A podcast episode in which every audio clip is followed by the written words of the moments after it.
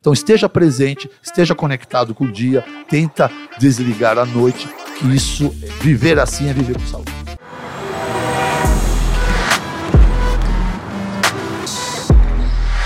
Alô, alô, galera do JJ Podcast, esse é o episódio número.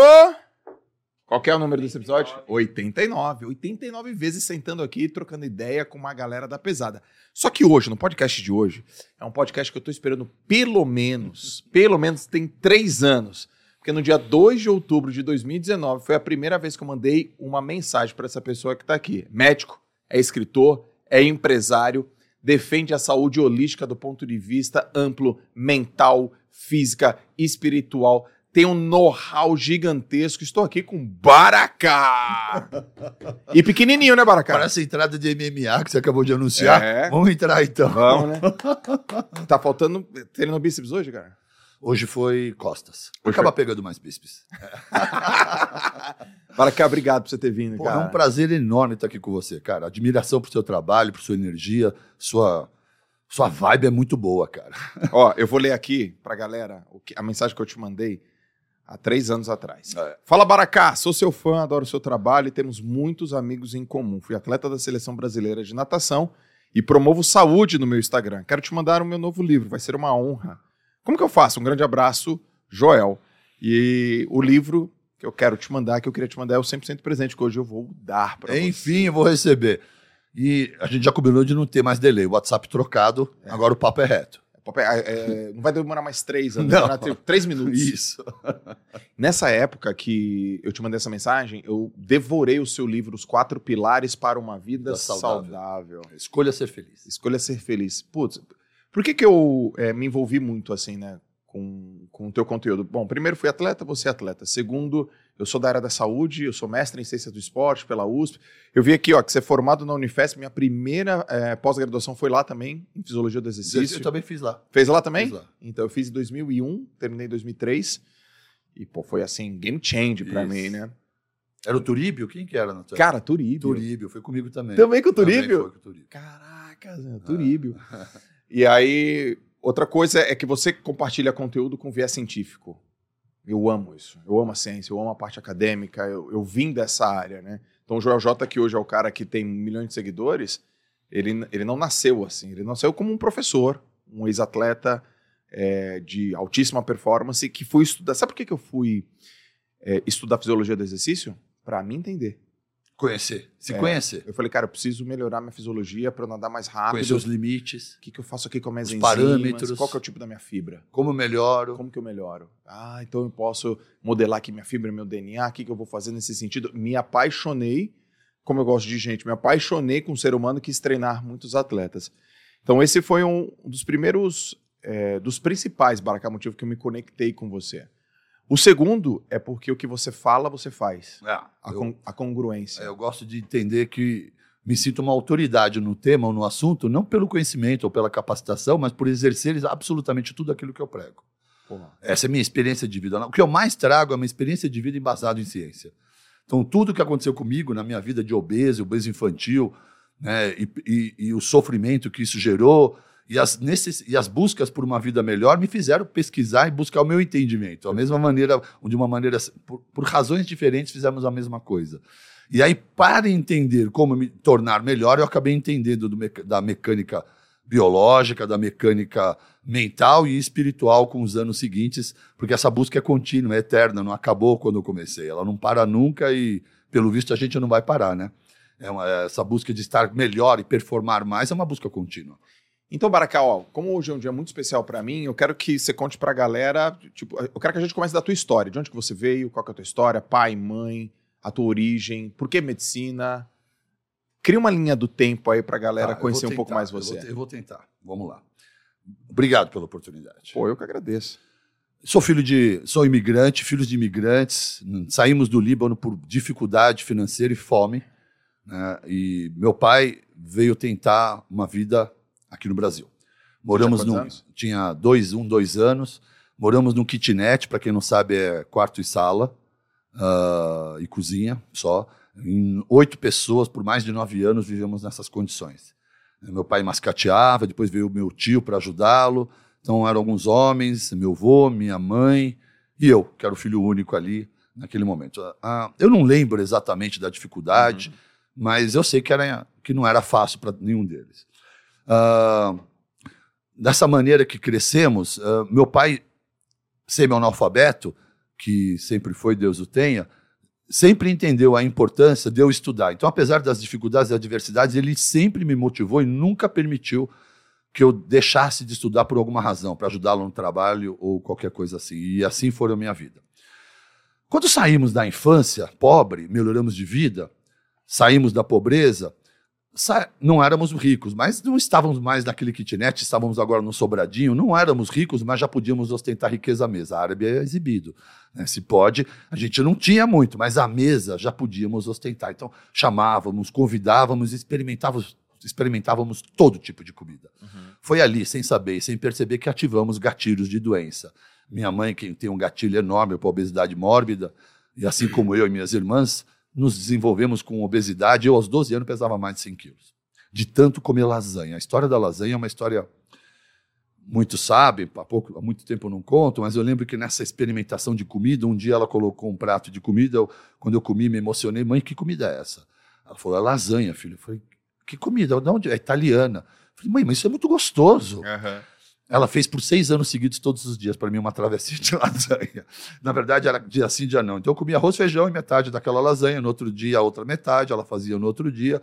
E aí dá para explicar como é que eu fui chegando aos meus 112, com muito amor, muito carinho, muita oferta de expressão de amor da minha mãe, Legal. que era através da comida. E aí eu comecei a encontrar as primeiras dificuldades na escola. Pobre, imigrante, CDF, porque eu tinha uma missão, eu Sim. sempre fui focado. Aqui em Sampa? São Paulo, no ABC Paulista. ABC.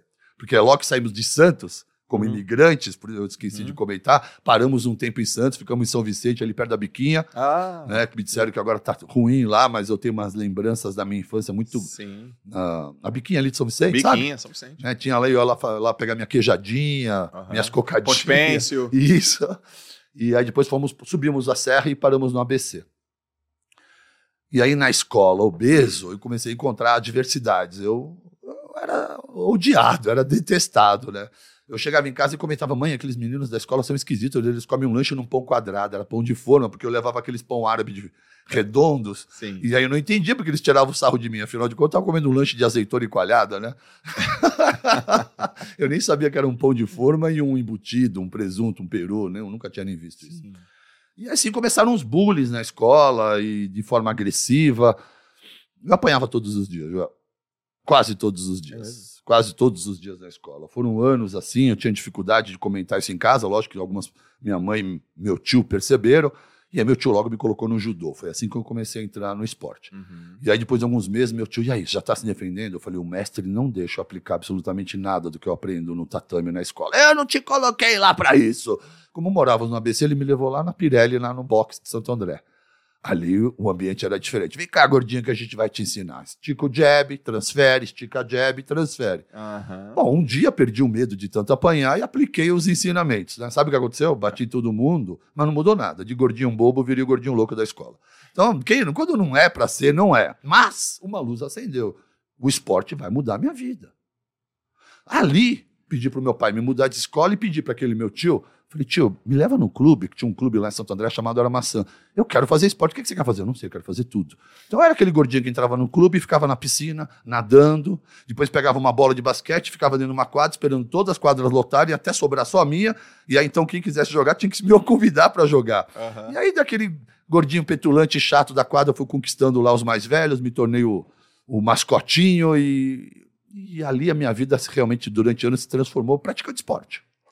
Né? E, e, aí eu chegando em casa, aquela mecânica de sofrer o bullying, voltar e minha mãe me levar para a cozinha para poder ah, amenizar a dor, eu falei, mãe, isso não funciona mais, mas não dá para eu ficar toda hora comendo quando eu estiver triste, porque isso é que me engorda, né? Uhum. E aí foram comendo, foi, foi aí que se deu o início da minha ressignificação alimentar e física, e entendi a importância do esporte. Na outra escola, pulou tudo. Foram uns anos meio duros, mas enfim, cheguei na faculdade eu já não era mais aquele menino. Eu, eu, não percebia, mas os veteranos, quero você no basquete, quero você no handball, quero você no judô, quero você no atletismo. Enfim, as coisas aconteceram. E aí deu uma, mudou minha vida no quesito pessoal, físico e entendi a importância. Na faculdade me, me consegui me tornar um atleta universitário e isso realmente mudou, ressignificou minha vida, apagou traumas e me trouxe confiança uh, necessária para seguir a vida. Né? Uh, o fato de você fazer medicina tem alguma coisa a ver com o esporte? Uh, a medicina, eu sempre quis desde criança e eu não sei exatamente por quê. Mas eu sempre quis ser médico e meu pai sabia, por isso que ele me incentivava a estudar. Eu lembro que eu, quando criança, eu só assistia filmes de guerra. Afinal de contas, na minha idade, jovem, era todo filme de Segunda Guerra Mundial. E aquilo me assustava. Me assustava muito. Vou contar uma coisa aqui que pouca gente sabe. Eles sabem. Em algum momento, eu, eu não gostava da, daquelas cenas de guerra, mas na minha, na minha infância, o que eu tinha era filme bíblico e filme de guerra. Então eu esperava o final do ano para assistir todos os filmes bíblicos de ação, os filmes de ação eram esses, e no resto do ano eram filmes retratando o nazismo ou a Segunda Guerra Mundial. E eu ficava doloroso com aquelas cenas de guerra. E meu pai falou: médico não vai para a guerra, filho. Eu tive uma certeza que eu queria ser médico. Uhum. Porque eu não queria ir para a guerra, eu queria, queria fazer algo diferente, ajudar pessoas. Porque eu, eu precisava de ajuda e sabia que isso era importante na minha mudança. Mas a guerra não me fazia sentido, porque eu era muito traumatizado, porque realmente só passavam filmes de guerra na minha infância. E aí acho que são essas mensagens que foram ficando. Numa, numa fase da minha vida, quando eu comecei a estudar, eu lembro de tios dizendo, todos trabalhadores físicos, braçais, como você vai deixar um menino forte desse ficar estudando? Vai ser um médico medíocre, somos todos semi-analfabetos, nunca vai ser um, um grande médico. E era mais uma frase que uhum. está aqui comigo até hoje. Se você quer saber quantas noites e madrugadas estudando, pensando em parar ou ir dormir, veio o insight do tiozão lá, falei, ah, tiozão, obrigado, eu vou tomar mais uma xícara de café, eu vou continuar aqui. Uhum. Então, na verdade, eu transformo as minhas dores em motivação. Né? Aquele bullying da infância me transformou no atleta que eu sou. Só isso. Todos os dias treinando, eu queria apagar aquela memória, queria mudar a minha imagem e não queria nunca mais que alguém me chamasse de rolha de poço, baleia fora d'água e tantas outras palavras pejorativas da época lá. E essas foram e, e, essa mudança e essas conquistas foram me trazendo a confiança de que eu podia ser quem eu quisesse. Uhum. E a partir daí, com confiança, que é o que eu acho que mais falta hoje na sociedade. Concordo. Porque não sei por que razão, mas as pessoas perdem isso no decorrer da vida ou é tirado delas. Com a confiança, eu acreditei que eu pudesse ser o médico que eu queria ser e viver a vida que eu sempre quis. Hoje, Joel, todas as minhas conquistas familiares, físicas, de saúde e materiais, nenhuma delas é um acidente de percurso. Então eu olho hoje para minha vida, olho para dentro do meu apartamento, olho para minha vista, olho para minha garagem de carro eu conquistei absolutamente tudo que eu queria, porque tudo isso que tem aqui eu sempre quis. Uhum. Então hoje eu vivo uma vida plena, gozando de alegria me sentindo no, no direito e na obrigação de levar informação e impactar o máximo de pessoas. Porque o que mais faltou no meu processo de mudança e ressignificação foi informação. Não existia informação. A informação sempre foi escassa. Nutrição, esportes. E se tivesse, tinha que buscar, não se adquiria. Não tem hoje a internet como se tem, né? Eu costumo dizer que eu fui educado com muito açúcar e muita farinha, muito leite e muito amor. E muita desinformação. Mas as mães de hoje já não têm mais o direito de errar, sim. Né, porque o filho vai cobrar. Mamãe, você não tinha um podcast aí, um Instagram para seguir? Não deu para dar uma gulgada e parar de me enfiar açúcar? Então, mães, fiquem atentos, pais. Os seus filhos têm informação e vão saber cobrar de vocês. Uhum. Né? Então, vivam seu melhor estilo de vida dentro de casa para arrastar seus filhos pelo exemplo. Você já viu aquela história do açúcar e do, e do Gandhi? Não. Já, nunca ouviu essa história? Não, contei. Tem uma história que é assim, ó, dizem que tinha, na época do Gandhi, tinha umas filas, assim, para buscar orientação, conselho. Era um ótimo conselheiro, né? Aí tinha uma senhora com um filho, ficou lá esperando por horas, né?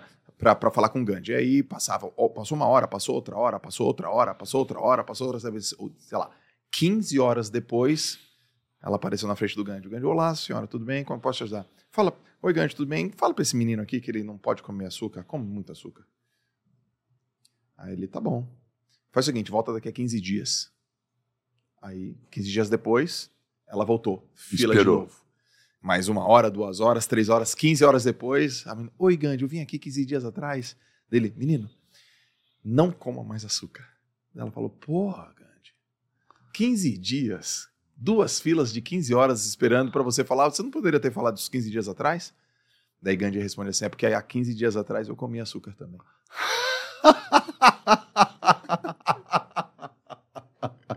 Podemos esquecer comentar. E também tem a turnê da senha, né? Hoje a gente vai falar um pouquinho da turnê da senha. Isso mesmo, ó, galera. Então, se você tá aqui no canal e ainda não é inscrito no canal, então se inscreve no canal, comenta, curte, compartilha, porque eu tô aqui falando com o grande Baracá.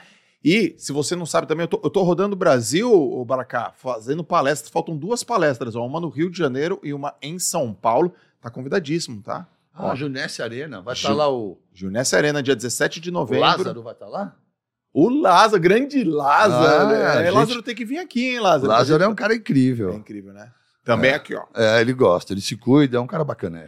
Tá Lá, frente ó, da Junesse. 17 de novembro, Junesse Arena, e 20 de novembro, aqui em São Paulo, no Espaço Unimed. Como é que faz aqui, ó? Tá o QR Code na tela? QR Code na tela e link na descrição, Joãozão. Ih, vocês não vão perder, né? A última oportunidade de 2022 de vocês verem Joel J ao vivo. E... Que sensação, aqueles anfiteatros lotados, hein, Joel? Pô, é muito bom. Deve ser muito mágico, né, cara? Interagir cara, com milhares de pessoas assim. Você sabe que é aquela hora que eu falo, Deus, obrigado, meu. Uma lágrima corre e agradece, não, né? Às vezes, às vezes eu penso assim, caramba, será que eu mereço tanto? Você acha que faz sentido o que eu vou lhe dizer? a vida toda você sendo atleta e querendo ser atleta, se preparando, sendo um professor, na, sendo um, um educador, você imaginou ou faz sentido entender que tudo isso nada mais foi um preparo para você ser o que você é hoje? Putz, cara, hoje eu tenho essa clareza. Né? Porque quando você era atleta, estava sofrendo como atleta. Depois, como professor, sofreu como professor. Aí, às vezes, a gente não enxerga por que, que não, o que, que não está acontecendo, mas não tem noção por causa da visão é. míope, sem a visão macro, que tudo isso é a escada para poder hoje ser esse cara que lidera, que é. motiva, com a com a disciplina de um atleta, com a sabedoria de um professor, misturando tudo isso para poder levar informação e impactar a vida de pessoas? Hoje, hoje eu tenho essa clareza. Eu não tinha, não. Eu, eu olhava assim, putz, essa é a minha vida, esse é o momento. Então, por exemplo, eu já fiquei treinando quatro anos seguidos, sem errar nenhum treino e não melhorei minha performance. já, já aconteceu isso comigo. Só que o que, que aconteceu? Quando eu tinha 19 anos, eu fiz um tempo, eu fiz um, eu, eu tive uma performance no 100 metros nado livre que foi assim absurda de incrível. E foi tão absurda de incrível a nível nacional que eu achei que fosse, tinha sido sorte.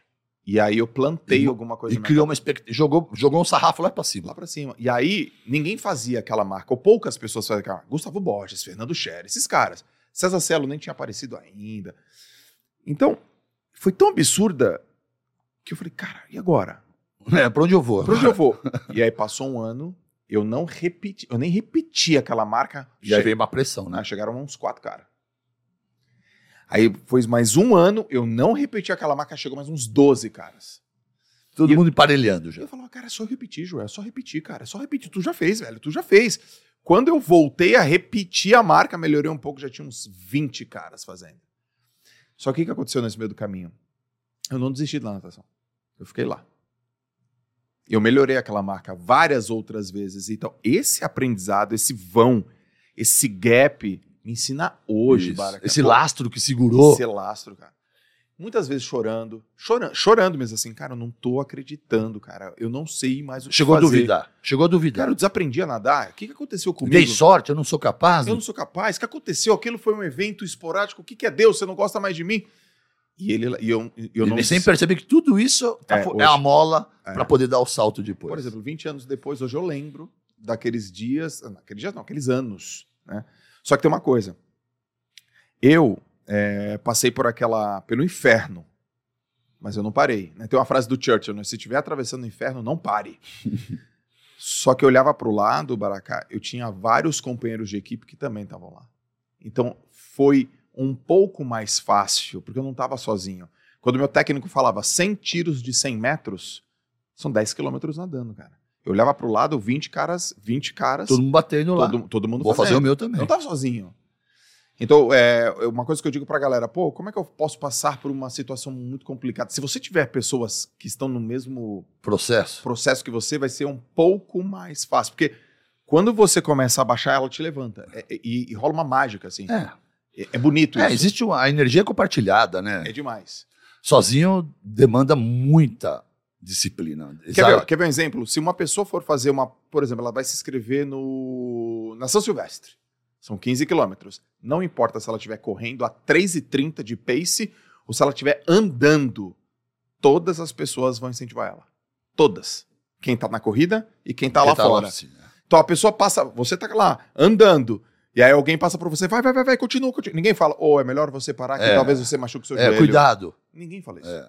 E a pessoa tá lá fora, continua, continua, continua, continua. Não continua, desiste, não desiste. E aí você fala, putz, eu fiz os- os- a São Silvestre andando, mas você atravessa a faixa, você fala, epa. É diferente. É, sim. Eu sempre, eu sempre dou essa, vamos dizer assim, essa dica. Joel, como é que eu faço para ser mais confiante? Eu sempre falo assim, vá fazer um esporte e compita. O cara com quem? Com Contigo. você mesmo. Com... Ser melhor do que ontem. Ser melhor do que ontem. Isso vai gerar uma confiança.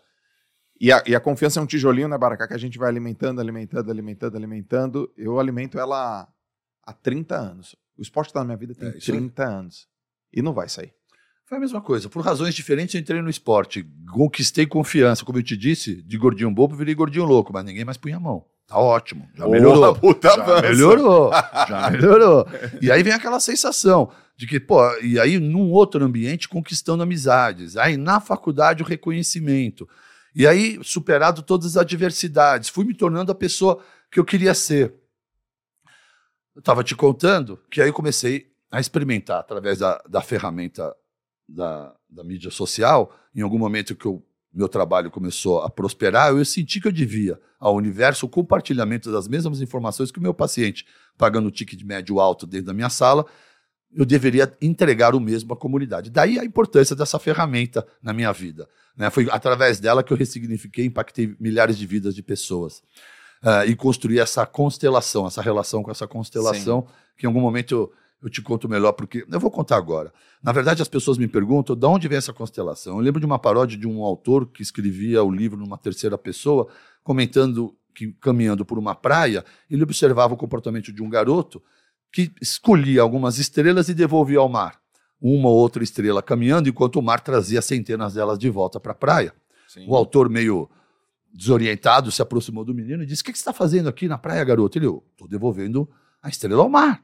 Aí ele falou: Mas você não está vendo que isso não faz sentido, não, não, não, não, faz, não muda em nada? Né? Toda vez que você devolve uma estrela para o mar, o mar traz centenas de outras estrelas. Aí ele pega uma estrelinha e fala: Para essa estrela, para essa, para essa eu faço a diferença. Então, se você que está me ouvindo todo dia, milhares de pessoas me ouvindo, se pelo menos uma de vocês me ouvir e permitir que eu impacte na sua vida, já está fazendo, já estou feliz por estar aqui. Foi algum insight que eu tive, porque alguém comentou, algum outro colega médico, você é parte de seu tempo, ficar falando com milhares de pessoas e ninguém te dá atenção. No dia seguinte estava assim, eu quero ser sua estrelinha, eu quero fazer parte da sua... Foi, um, foi empírico, foi natural. Sim. E a coisa aconteceu. E aí, quando eu vi, eu já estava fazendo parte de uma constelação, onde todos os dias eu tento resgatar uma estrelinha e devolvê-la para o mar através das informações. E consegue. E consigo. Né? Consegue. E, é- e isso me trouxe uma. Um, vou tocar naquele tema, me trouxe um bem-estar enorme, porque me trouxe. elevou minha vaidade, meu ego, Uhum. eu era um homem feliz, todas as noites lendo mensagens maravilhosas, Joel. Mensagens de amor, de gratidão, de pessoas que emagreceram, de pessoas que estavam com sentenças de que só poderiam ter um filho com FIV, teriam que fazer tratamentos. Aí elas aplicaram o jejum, aplicaram o low carb, emagreceram, desativaram a SOP, engravidaram. As mensagens eram maravilhosas, eram centenas delas. Ficava eu e minha esposa, nós ficamos envaidecidos, assim, felizes com, a- com o nosso propósito sendo cumprido. Quando então, né? Porque quando você está numa boa, vem mais um teste divino na sua vida. Eu conheci os haters digitais, cara. É, porque presencial não tem. Não existe, ele sobe, nem aparece. Presencial não tem, né? E- Digital. E, o digital aparece quando você valoriza. Lógico que eu levei um tempo para isso, mas quando eu peguei a mensagem, tomei aquelas pancadas, aquele ódio, aquela, aquelas ameaças, aquelas agressões de pessoas que sequer me conheceram, ou me conheciam, o meu trabalho, sem entender muito, eu já absorvi aquela dor e aquilo me fazia um puta mal. E, e- e- eu reagi mal. Eu queria brigar com eles, eu queria tirar, tirar satisfação com eles. Na verdade, eu aumentei o volume deles Certo. sem perceber. Já pensei em desistir, em quebrar o telefone. E, e eu não estava conseguindo encontrar paz. Quando então, espiritualmente, fui trabalhando, entendendo que ninguém falava de mim. Né? Quando as pessoas expressam maldade sem conhecer alguém, elas falam mais delas do que de mim. Eu Não tô falando. A pessoa não me conhece. Você percebe pelas palavras suas frustrações, suas, suas faltas de conquistas, e nelas vem a expressão da agressão. E, e precisando me livrar daquele, daquela dor, daquelas agressões, eu comecei a entender que tudo que eles faziam não era a meu respeito. Eles estavam, eu sentia a dor porque eles estavam machucando meu ego. Era o ego que eles, que eles agrediam. Um ego que eu alimentei e que eu inflei através dos elogios. Então, sem perceber, sem, sem provavelmente sem ser essa intenção, as pessoas me enchiam de elogio, eu ingenuamente me carreguei de ego e vaidade por me sentir uma pessoa que estava cumprindo um propósito, uma pessoa que estava cumprindo sua missão. E, e fazendo parte desse jogo, vieram os haters que eu não entendia aquilo. Foi quando eu entendi essa questão do ego e comecei a desativar esse ego para que as pessoas não me fizessem mais mal ou que as agressões não me atingissem mais. Eu conseguia, à medida que eu fui entendendo que isso não sou eu, isso é um ego, isso é vaidade.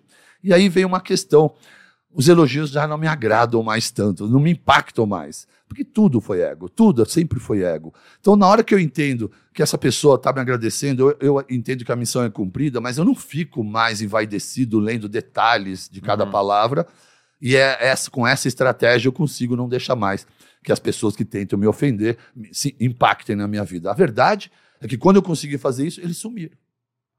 nunca mais apareceram. Sim. Porque provavelmente eu parei de amplificá-los, parei de dar volume, de dar voz, né, ouvido perceber, a eles. De perceber, de perceber. E, aí a vida mudou, cara. E aí a vida mudou e eu vivo e fluo muito melhor tendo agora realmente como um propósito. Porque essa experiência de impactar a vida das pessoas leva você a, a algumas exper experimentações. Sim. E não dá para negar que eu fiquei vaidoso e com ego inflado, e essa foi a primeira armadilha grande que o sucesso me trouxe.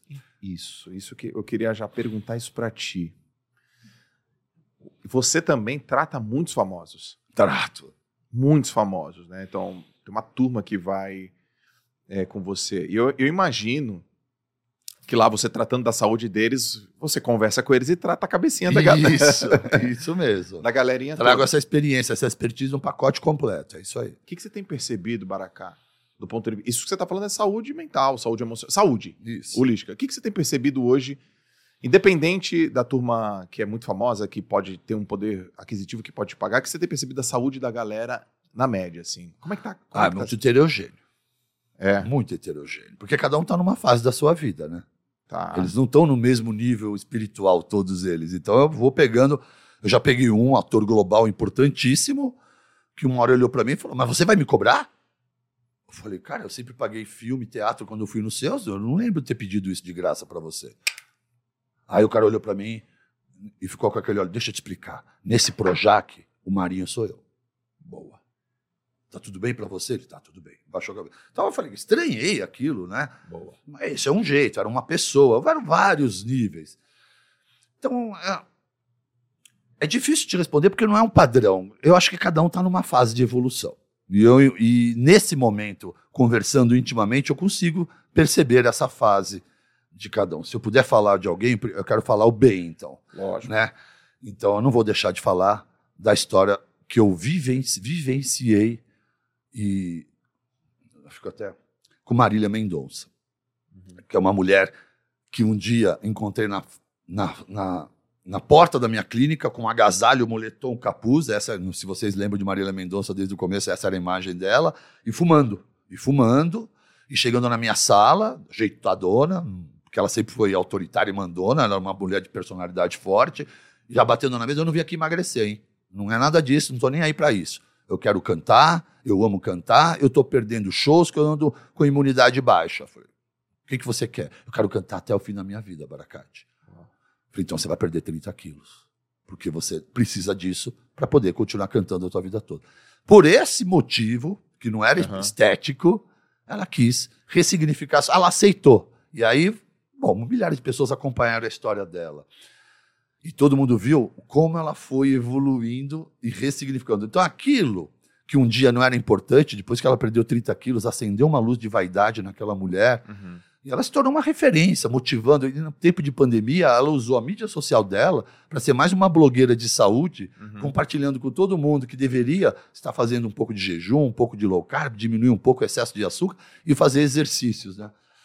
E, ah, e são tantas outras passagens. Então, eu acompanhei a evolução e a mudança e como mudar da sua saúde e viver um estilo de vida com rotina, com exercícios, fez essa pessoa se tornar uma pessoa Sim. muito melhor, mais bonita, mais feliz e realizada e, e- e- inspiradora. Eu lembro que no começo ela sofreu um impacto das, das mulheres gordas e, e- cervejeiras, porque elas se sentiram abandonadas, né? Uhum. Porque Marília disse que não, disse, um dia disse que não ligava para isso. Então ela, ela acumulou uma legião de mulheres que tinham o mesmo sentimento. Só que um dia a Marília não avisou e mudou. e aí ficou, ficaram ali umas órfãs de Marília. É. Ficaram revoltadas, porque a Marília deu um outro salto, ela foi para outro caminho. Então, na verdade, não existe ninguém que não queira estar se sentindo bem, feliz e bonito. Existe quem não está conseguindo ou quem não está tentando. Porque depois que você começa, a sensação de bem-estar e de confiança que traz você ter novos estilos, novo comportamento, renúncias, porque melhorar a vida, Joel, essa é a grande sacada.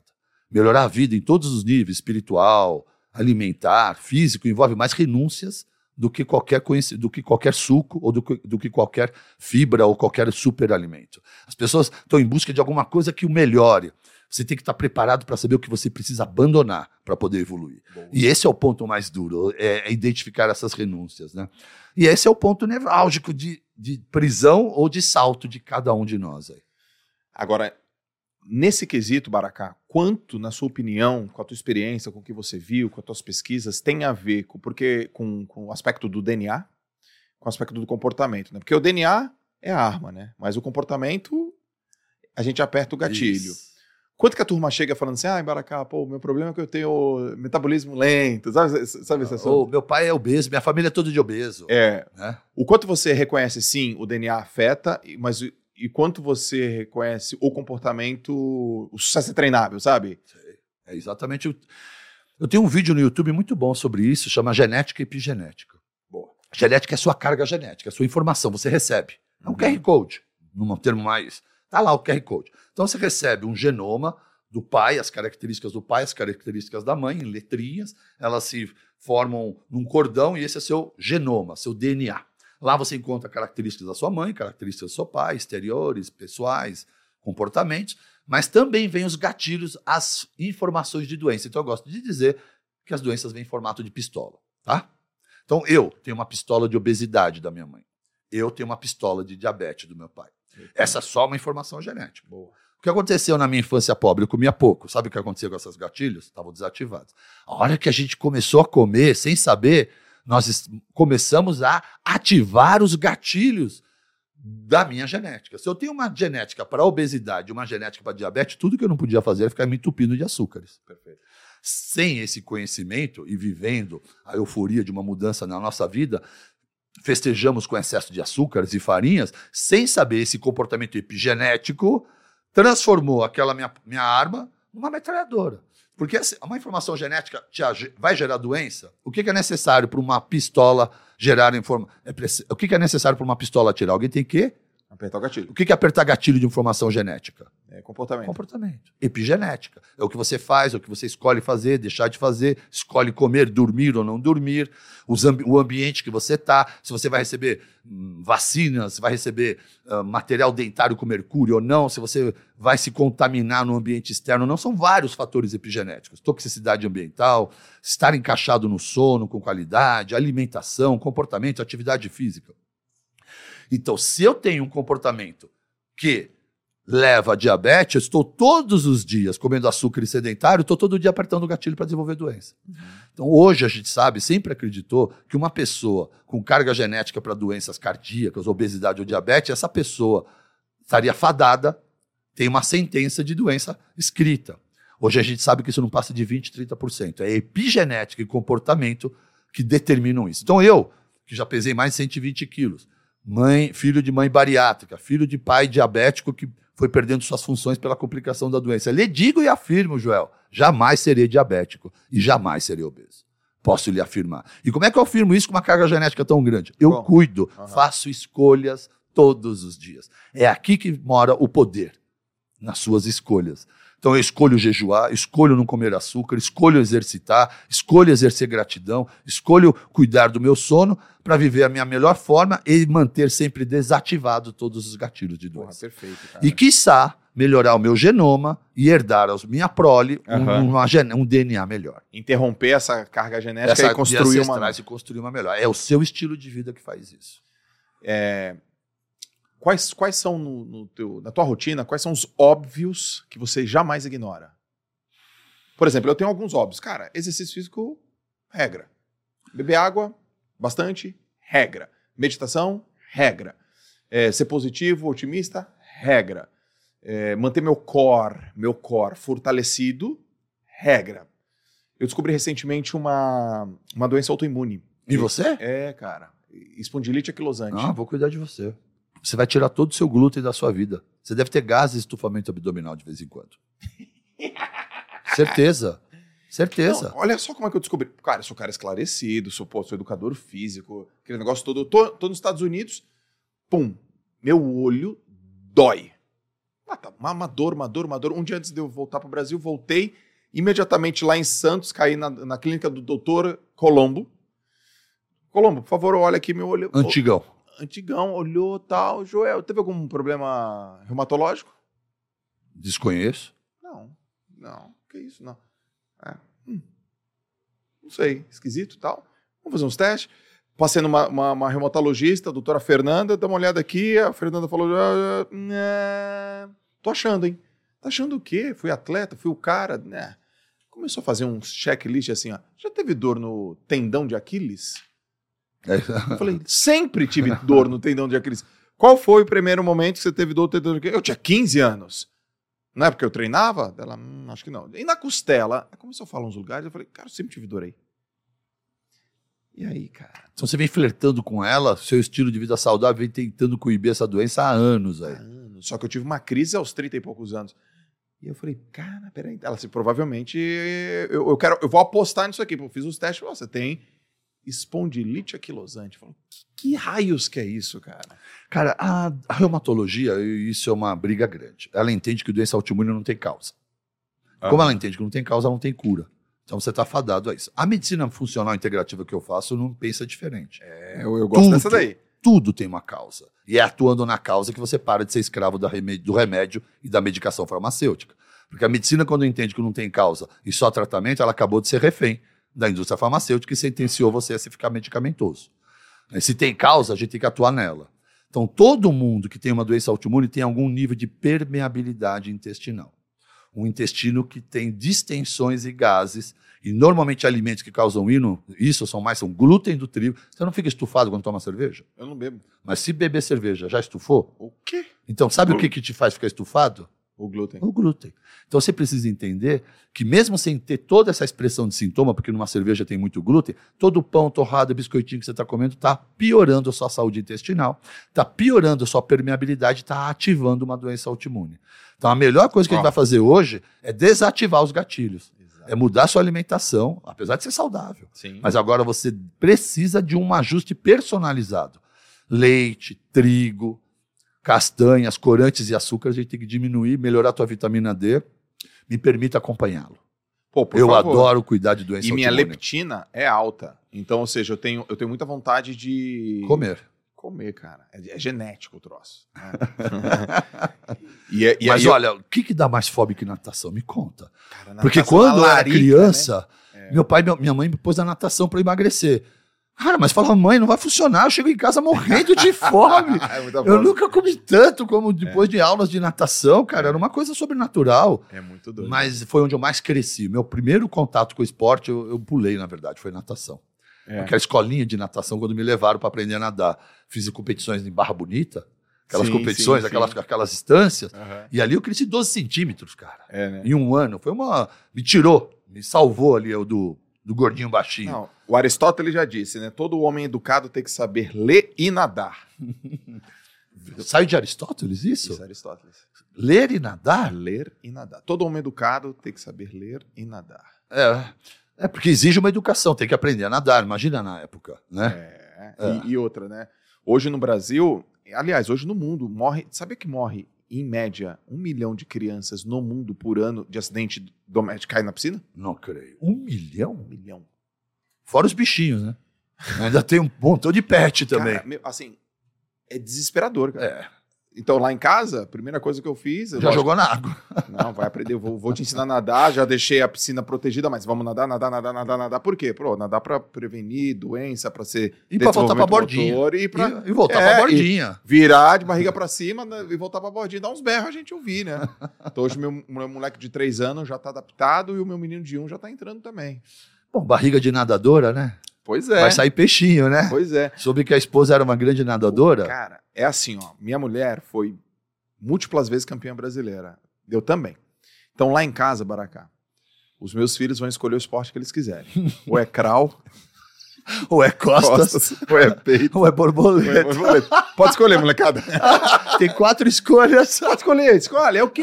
Você quer o quê? Ah, 200 peito. Tá, libera. Aí a minha mulher fala: Não, não vai ser desse jeito. Eu falo: Não, não é possível. Eu tenho três filhos, né? O, o, o Joãozinho tá na barriga. E é. Olha, eu, eu confundo os nomes. O João é o mais velho, o Pedro tá na barriga. Não é possível que um eu não vou acertar. Como é que faz pra mandar os moleques pra Olimpíada? É só ter vários. Vou ter vários. É, é da Você probabilística. tá assim. assistindo o Richard, né? O King Richard. Eu tenho. Eu tava no plano. Eu tenho fala. certeza. Cara, aquele filme. É incrível. Não, reunião familiar. Eu assisti aquele filme num voo. Pra você tem tudo a ver. Não, sentei, cheguei em casa, Larissa, reunião. Reunião. Dela, o que, que foi? Eu vi um filme aí, quando- aquela cena que ele chega pra Vênus, né, ele chega pra, ele chega pra Serena e fala assim: a sua irmã vai ser a melhor jogadora do mundo. Isso, essa foi mas ótima. você vai ser a melhor jogadora da história. Isso. Aí ele Quando ela assim, tava sozinha lá É, na quadra, olhando. a quadra. Ele fala assim: você é a próxima. Ele, ele tava preparando, focando a Serena, mas ele deu um insight pra ela. Você é a E próxima. viu o que aconteceu, né? Olha, eu tô. Não é demais? Não, eu tô. eu tô- Cara, eu tô arrepiadão. Eu chego lá nos meus moleques é e falo: você é o coisa. próximo. E você. tá- e você também. Você vai ser o próximo. Todo Isso mundo é é o próximo. fundamental. Mas agora o resto é treinar todo dia. Todo dia. E essa parte que todo mundo esquece. As pessoas adoram se imaginar no sucesso, qualquer que seja, físico, performático, mas elas querem logo o sucesso. Trabalhar para poder merecê-lo cansa. E aí as pessoas desistem. Porque o que as pessoas têm que entender é que o caminho para o sucesso tem que ser uma trilha que você curta, esteja curtindo estar lá. É que nem musculação. Eu vou transformar numa É coisa mais isso aí. simples, né? Para É quem aí. entender. Você quer ganhar músculo, você quer ser um cara com uma aparência forte. Você não vai ganhar músculo rápido. Deixa eu te contar. Você vai levar anos para ganhar 5 quilos de músculo. 10 que você está querendo, décadas você vai levar para isso. Mas vale a pena se você curtir o processo, estar lá curtindo. Porque se você quiser só focar no resultado final, você vai desistir. Porque não vai aparecer nada tão cedo ou tão rápido que o faça acreditar que aquilo vai acontecer, a não ser que você tenha fé no seu processo. Acreditar naquilo que você não está enxergando. Você projetou, você desenhou, fez um planejamento, traçou uma matriz, ponto forte, ponto negativo, oportunidade, ameaça. Agora é hora de cumprir, cara. Exato. E curtindo, que a coisa vai acontecer. É nesse processo que todo mundo larga, no Aí- caminho. A galera tem gostado do processo e eu vi que você, por exemplo, na tua trajetória, eh, foi pro esporte porque você não queria uma realidade que você estava vivendo. Quis mudar a minha história. A Angela Borges estava aqui sentada. A Angela Borges é a maior vencedora do, do fitness no esporte no mundo. Ela sentou aí ela falou: Eu era magra, esquisita. E aí um- eu passei na frente do namorado meu e ele falou assim: Eu acho que você tem que fazer musculação para ganhar as coxinhas e uma perna. E ela falou: Eu não quero mais ser magra. Não acredito que Ângela um dia passou por isso. Ela falou: Eu não quero mais ser magra, não quero ser mais. ma- E Angela Borges. Ou seja, A gente acha que ela nasceu forte. não, ela falou que era magrinha. Então, isso que é magrinha, legal. Magrinha e tímida, numa cidade pequena e tal, não tinha. E Angela Borges. Ou seja, eu vejo a tua história, eu vejo a história dela, e isso que isso sirva de, de inspiração para muitas pessoas, né? Mas você falou uma coisa aí, Baracá, que é o seguinte: é, quando eu perdia, eu, eu sofria, doía, mas tinha uma coisa que eu gostava mais do que ganhar. Ganhar é bom demais. Mas eu gost- tinha uma coisa que eu gostava mais do que ganhar. E foi ela que me manteve 20 anos treinando todo dia. 20 anos. Eu gostava de nadar. É. Então eu perdia. Ficava triste. Pé da vida. Jogava a touca no chão. Mas eu amava nadar. Então o amor pela natação. Vamos de novo. Vamos Fazer você voltar. fazer eu voltar. Então eu sabia que aquilo era uma, um percalço no meio do caminho, mas eu curtia nadar. Uma vez perguntaram pro, pro Michael Jordan, né? O Michael Jordan, ele, ele encerrou a carreira dele e aí ele fazia umas clínicas, onde ele faz uma experiência, ele bate uma bola com alguns empresários. E aí um dos empresários, os caras pagam, sei lá, 50 mil dólares para passar o dia com ele, fala assim, pô, teu menino, 10 anos, ele joga basquete, o que, que eu tenho que falar para ele é, quando ele perder? Aí falo para ele amar o basquete. Porque se ele amar o basquete, toda vez que ele perder, ele consegue é, retornar. E na minha, na minha trajetória eu conheci muitos nadadores. Muitos são meus amigos, irmãos, assim, amigos e amigas. Eu lembro de uma amiga minha é, que era um fenômeno, cara, nadando. Ganhava tudo. Ela ganhava, ela ganhava, de todas as meninas e de todos os meninos. E caia na água, campeã. Caia na água, campeã. Errava, campeã. Acertava, recorde. Com gripe, campeã. Bem pra caramba, campeã. Vou nadar costas, ganhamos costas. Só que muito talento, precoce pra caramba e dava muita distância nas menininhas. E aí as outras meninas foram treinando, treinando, treinando. Porque elas, treinando. elas, elas tinham um objetivo. Elas foram chegando. E um Elas dia, tinham um objetivo. Essa menina perdeu, essa minha amiga perdeu. Eu não vou falar o nome, mas ela sabe que eu tô falando dela. E no dia que ela perdeu pela primeira vez, sabe o que ela fez? Parou. Parou. Nossa, Ela parou de nadar. não creio. E nunca mais voltou. Porque ela nunca foi, ela não tinha passado por isso nunca. Nunca, não soube perder. Não soube perder. Já tentou voltar, já tentou ir, voltar, ir, voltar. Mas ela não colocou amor pela, pela atividade, ela, ela, não, ela não curtiu o processo, ela não, ela não gostou do processo. Então, mesmo eu perdendo. É que ganhando sempre ela não aprendeu. Exato. Ela não aprendeu ganhando sempre. E na hora, e quando a ma- mais velha perdeu, não soube entender, não soube entender a lição. Não soube. Eu também acho que, bom, aí eu vou falar acho, né? Porque eu não quero ser pretencioso, não quero nem ser leviano, mas eu, eu também acho que ele faltou uma estrutura ao redor para orientar uma jovem de 15 anos. Um pai, uma mãe, um treinador, alguém falou: não, fica. Às vezes tem que segurar, porque quando eu tinha 15, eu, eu, eu nadava numa equipe de atletas não federados. Eu tava começando, não, 15 não, 13. Então os atletas eram todos e estavam iniciando. Tinham 40 atletas lá. Todos não federados, eu era um deles. A equipe acabou, foi mandada embora. O, trein, o treinador, a equipe fechou. E aí a diretora do time falou assim: Eu só quero um nadador para vir para a equipe principal. Joel. Aí falou com meu pai. Eu falei: Pai, não, não, não, não. Eu vou embora. Eu, meus amigos estão todos lá. É, Ela mandou embora a minha equipe. Eu vou Eu- embora. Eu, vou ser leal, vou estar com eles. Que isso? Meus amigos. Meu pai fez uma coisa, meu pai mudou a minha vida. Ele falou: não, você vai vir para essa equipe aqui. Eu não conheço ninguém, eu não tenho amigo Eu não aqui. faço parte disso. Não faço parte disso. Falou: amigo, você vai fazer, e você é bom, você vai vir para. Meu pai não me deu opção. Se ele tivesse me dado opção, não teria sido a mesma coisa. Seria escolhido o emocional. O emocional. Então, meu pai falou: não, não, não, não, não, não, você foi o único lá que eles querem. Me colocou Valorize isso aí. mais forte, meses depois já era campeão. E os meus amigos também estavam lá. Então acho que para quem é pai aí, para quem lidera, vai chegar um momento que essa turma vai ter vai ter vai achar que tá certa, mas é só confusão.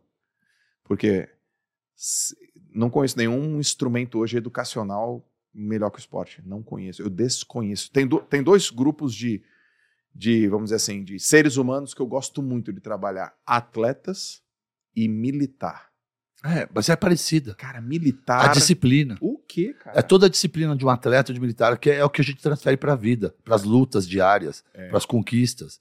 Para você estar acreditando, mesmo sem estar tendo uma medalha cada dia, que esse caminho, se eu persistir, vou conquistá-la lá na frente. Pois é. Porque o fato de não ser premiado todo dia faz as pessoas desistirem. É não entender isso.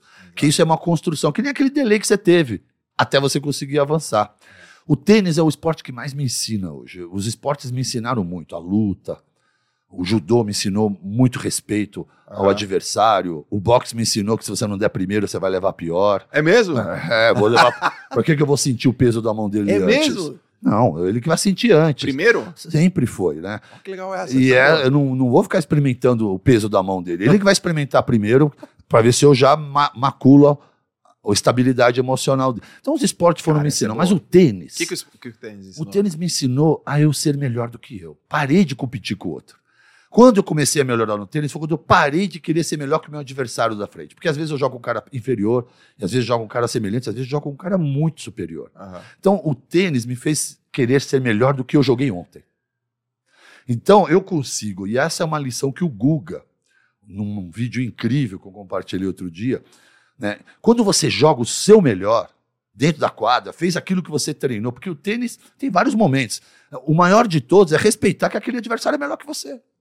Né? Por mais que você esteja jogando, devolvendo bola, ele está mais preparado e você respeita aquela vitória, mas você se sente vitorioso porque você conseguiu aplicar tudo aquilo que você tinha que aplicar na quadra Sim, e jogou melhor do que ontem. sim. Ele ganhou o jogo, mas eu venci. Eu, me- eu sou vencedor. Porque eu, eu hoje joguei o meu melhor. E estou feliz porque joguei o meu melhor. Quero parabenizar o meu adversário porque ele jogou melhor do que eu. Mas eu joguei muito bem. Porque tem jogo de tênis que você ganha jogando mal e não deixa a gente feliz. Isso. Essa é a grande sacada. Eu prefiro jogos que eu perco, onde eu joguei muito bem, do que jogos ruins, onde o adversário. E eu ganhei um jogo feio, jogando feio, sabe? Sim. Então, na verdade, o tênis me trouxe para o meu momento. É eu estar melhor do que ontem, fazer jogadas melhor, me preparar, estar fisicamente melhor. Sim. Se eu vou ganhar do cara ou não, isso é uma outra questão. Sim. A primeira luta no tênis é eu estar bem naquele dia e melhor do que ontem.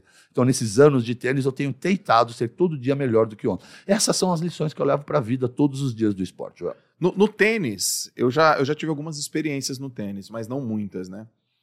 No tênis, é, eu li, eu li isso num livro do, do, do Rolf Dobelli, alguma coisa parecida assim, ó, a grande sacada do tênis é, é, é- é fazer a bolinha passar por cima da rede, assim. Devolver mais uma bola. É, Colocar então. mais uma bola lá. Tem isso, É né? isso. Porque esse é o jogo. Se Bota você lá. olhar, É você lá. dar um- é devolver a bola para outro lado, cara. E o outro cara vai fazer tudo o que precisa para também transferir aquela bola para lá. Então a sua luta é, é essa. É estado presente, tá Isso. ali. encaixado, atento no time e colocar aquela bola para outro lado e transferir esse problema. Agora é teu problema. Sim. É você que tem que devolver essa bola para cá. Tem um, É um tempo. é- é- tem várias maneiras de olhar o esporte. Tem um cara chamado Timothy Galway. É, é- é o cara que é conhecido como precursor do coaching. Não o coaching no Brasil que é mal falado, bagunçado. Chato isso, né? É, é o coaching americanizado que os caras, porra, Com respeito. com respeito demais. E o cara era um treinador de tênis. E a tese dele era o seguinte: eu faço qualquer pessoa aprender a jogar tênis em até duas horas. O livro dele é O Jogo Interior do Tênis. Já leu esse? Já li o livro. Agora, o jogo interior eu não lembrava o nome do É, autor, mas foi um dos primeiros livros que eu li. É The Inner Game of Tennis. A The Inner Game of Tennis. The Inner Game mesmo. of Tennis. Foi um livro em inglês. Isso. Esse cara, eu conheci esse cara em 2013, ele veio pro Brasil e tal, e a tese do cara é o seguinte: é, ele, ele pegava a bolinha, e aí ele desenhava um- numa parte da bolinha dois olhinhos e sorriso. Então ele falava. Aí sorrisinho assim. Aí aqui com a boquinha pra baixo. Aí ele jogava a bolinha pra pessoa. Ele tem esse vídeo da década de 70. Ele jogava a bolinha pra pessoa, ele falou: bate na bolinha e. Diga que você estava sorrindo ou não. Exato. Happy ou sad? Aí a mulher, sad. Happy. Só que ele ia jogando aqui, ia jogando lá. Daqui a pouco ele, vê se você bateu, tá na costura da bolinha. Vê se você bateu, o barulho da bolinha. Daqui a pouco, ele só fazia a pessoa ficar presente e, e a tese dele era: o corpo vai se reorganizar e vai conseguir achar Vai uma. ajustar os movimentos para você estar naquele lugar e devolver a bola para mim de volta. Exatamente. E aí ele e grava. olhando na bola. Olhando o na tempo bola. todo olhando na bola para saber se é rap ou sad. Exatamente. E eu E li você sabe o que isso faz? estado presente. Estado presente. O tênis, eu entro com tênis e às vezes eu faço a besteira de abrir um telefone antes de ir para quadra. Quase compromete o jogo. Se a sua pensamento, uma dor de cabeça, um problema, já está atrapalhando o seu tênis, porque já vai levar uns 10 minutos para você entrar no tempo de bola. Porque para você jogar tênis, você tem que estar na quadra. Plenamente na quadra. Não é um futebol que dá para dar uma distraída, olhar para o lado, que tem outro cara. É você. A Sim. bola vai voltar. Sim. Então, quando você começa a trocar bola, vem uma sensação de bem-estar, Joel. Uhum. Uma alegria, uma euforia. E sabe qual é a razão? É. Eu só estou presente nesse momento. O tênis me faz sair do passado, me faz sair do futuro e me coloca no presente. Essa é uma das graças do esporte. Você só consegue ser bom estando consciente e presente. E estar presente é a única maneira de ser feliz, Joel. Ninguém é feliz no futuro, ninguém é feliz no passado. Essa é a ideia do mindfulness Boa. né? Estarmos atentos ao presente, parar de ruminar passado, parar, parar de sofrer com o futuro. E eu estando na quadra com a cabeça nervosa, pensando num funcionário, pensando num cliente, pensando em alguma coisa, aquilo me tira do presente. Eu estou toda hora triste ou preocupado e estou longe do presente. Então, algumas ferramentas me trazem ao presente: exercer gratidão, meditar, orar. Estar com a minha família na hora do almoço, que é um momento que eu não abro mão, é hora de comer comida de verdade, alimentar a felicidade almoçando em família. Isso aí faz a minha vida ficar boa. E ali eu estou presente. A gente é proibido o celular, evidentemente, Aham. nesse momento. E esses são os momentos. Mas aquele que é meu, único e exclusivo, que eu não abro mão, é o esporte. Deixa eu, te, deixa eu te compartilhar uma coisa com você que eu nunca compartilhei num podcast. Manda. É, Tá vendo essa turma aqui, ó? Eles podem pegar no telefone celular. Eles podem, não podem? Às vezes não pegam. A gente não pode. O podcast tem sido pra mim um lugar de presença absoluta, Incrível. porque eu não pego no meu telefone. São poucos momentos que eu fico assim, sei lá, duas horas sem pegar no meu telefone. E aí eu vou contigo E a gente tá nessa. e a gente vai. Vai trilhar um caminho junto, E- aí longe do, do tudo, presente. Cara, demais. Aí passa um, um- um processo. Eu, eu raramente vejo com perguntas prontas. Vai fluindo. Ah, deixa eu entender isso. Aí, daí, ah, cara, pô, quero perguntar esse negócio aqui. Aí eu vou Vai anotando. rolando os insights porque você tá presente. E aí você mandou uma, uma aqui, estar presente é a única maneira de ser feliz. Nossa, DNA são pistolas. Nossa, Estamos presente, via, curtindo o momento. curtindo o momento. Tentando. E as pessoas que estão nos assistindo, se elas estiverem aqui presentes, elas conseguem estar vibrando com essa energia. Só que eu me liguei nisso, que eu me coloquei numa situação que é impossível eu pegar meu celular. E aí agora eu curto. Primeiro veio uma dor, É, veio um cara. sofrimento. É. Aí depois que você aceitou, É. o pro- curtiu o processo e tá curtindo o momento. Cara, pra mim é como se fosse uma terapia. Mas é terapia, Não, porque é o como se mundo fosse- é tem uma terapia. estratégia, o mundo. Tirar a nossa atenção. Tirar a nossa presença. O mundo está tirando a nossa presença. Tá. Informação, fake news. Intel... Você imagina o que é um telefone smartphone para uma criança de 12 anos? Múltiplas informações, ela nunca mais está presente. Ela não consegue, aquilo é dopamina. Porque como é que a gente fala um cara que usa aplicativo é usuário? É usuário de iPhone, porra. É dopamina na veia. Ah, ai, ai, olha que viagem, olha que legal, olha que comida, olha que paisagem, olha que carro, olha que não sei o quê. Aí desliga o telefone, a vida tá monótona, não, não, não tem excitação. E a gente desaprende a estar presente, cara. É uma das coisas que mais te rouba do presente. Você tá num momento, você tá com a sua família, tá com o seu filho, tá com o seu pet, mas não tá. Adultos sabem respeitar essa individualidade, mas crianças e filhos não sabem. Então, pais, não fiquem achando que vocês estão presentes com o telefone olhando o WhatsApp ou o aplicativo, porque o teu filho vai saber jogar na tua cara que você não está lá na sala com ele. E, e o que mais está afastando as pessoas é quando vocês estão juntos e não estão presentes. Isso é uma distância muito grande. Meu filho de três anos me dá dura. Eu sei, eles são capazes de Ele, dar. papai, celular, né? É. Não. Ele, ele pega meu rosto e Porque a, a assim, esposa, ela entende que você está ali olhando o trabalho, ela também olha, um releva para o outro. Mas as crianças não, elas querem. Ela está com você, ela quer a sua presença. A criança tá presente. Ela tá, e ela quer a sua presença. Ela sabe que você não está lá quando você realmente não está entregando 100% para ela. E ela é capaz de perceber e falar a verdade para gente. Então, aprendam com nossos filhos, porque a Luana me ensinou muito. Quantos anos tem a Luana? Hoje tem 15, e eu tenho que dizer que foi a melhor coisa que aconteceu na minha vida. É, todos os vícios e, e- e- e- comportamentos que eram duvidosos da minha personalidade foram sendo extintos à medida que Luana foi sendo cada vez mais presente na minha vida, porque eu, eu jamais pensei em poder desiludi-la ou gerar uma impressão ruim para ela. Então a presença da minha filha me fez todos os dias eu querer ser um homem melhor. Sim. Em todos os níveis. Aquela paradinha numa vaguinha lá de malandro no shopping rapidinho. Não pode mais, Baracate. Deixa de ser safado, rapaz. vai procurar tua vá. Então, comportamento simples, coisas erradas, bobas, que eu tenho vergonha até de comentar como essa, que você tira uma vantagem, aquela cultura. Sabe aquele restinho de bobeira que você tem? Se você for um cara conectado com o seu filho, fica tranquilo, ele vai arrancar todas essas porcarias de Eu você. concordo. Porque você vai querer ser uma pessoa melhor. Melhor do que você quis ser para sua esposa. Muito melhor. né? E ainda falam algo que talvez você, eh, com três filhos, que é uma virtude maravilhosa, mas ser pai de menina tem um plus maior, Joel. Eu tô tentando, Baracá, mas vai, vai dar eu- certo. Vai vir a princesinha, porque eu essa, as meninas jogam sarrafo mais para cima. Você, você vai além. Eu não quero só ser para ela, eu quero ser referência para a escolha dela. Então eu não posso mais falar alto. Eu tenho que tomar cuidado com meus comportamentos, porque ela vai usar isso como referência na escolha futura dela Exato. né? Então, se eu grito com a minha mulher, se eu desrespeito alguma coisa, se eu sou um cara que não tem humildade ou desrespeito os outros, ela vai trazer um cara desse para minha sala, cara, porque ela usou referência. Exato. Então, todos os dias eu tomo cuidado para ser uma pessoa melhor, para que esse sarrafo lá para cima, quem sabe, né? Eu conheço um genro que eu falo, ah, participei dessa escolha. Exato. é, esse assunto mexe pra caramba comigo. É. Eu, eu concordo. Meu filho. Seus meninos estão usando a sua esposa. Exato. To- todo- todos os meus três meninos, eles vieram pra resolver algo em mim. Em algum momento da vida, né? Todos. O, o primeiro, ele veio pra falar assim, velho, você é pai. Se liga. Você é pai. Eu tive um puta pai, Baracá. Meu pai foi o cara, pra mim.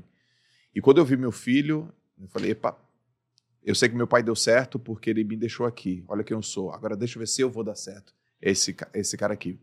Pai. Você é pai. O segundo, ele veio pra me provar que eu, eu construí uma família mesmo. Não, é uma É família. real. É real, cara. Não é, não é- não é- eu não sou só casado e tenho um filho. Tem a estrutura familiar. Eu tenho uma uma instituição, um instituto. Aí abriu mais, assim.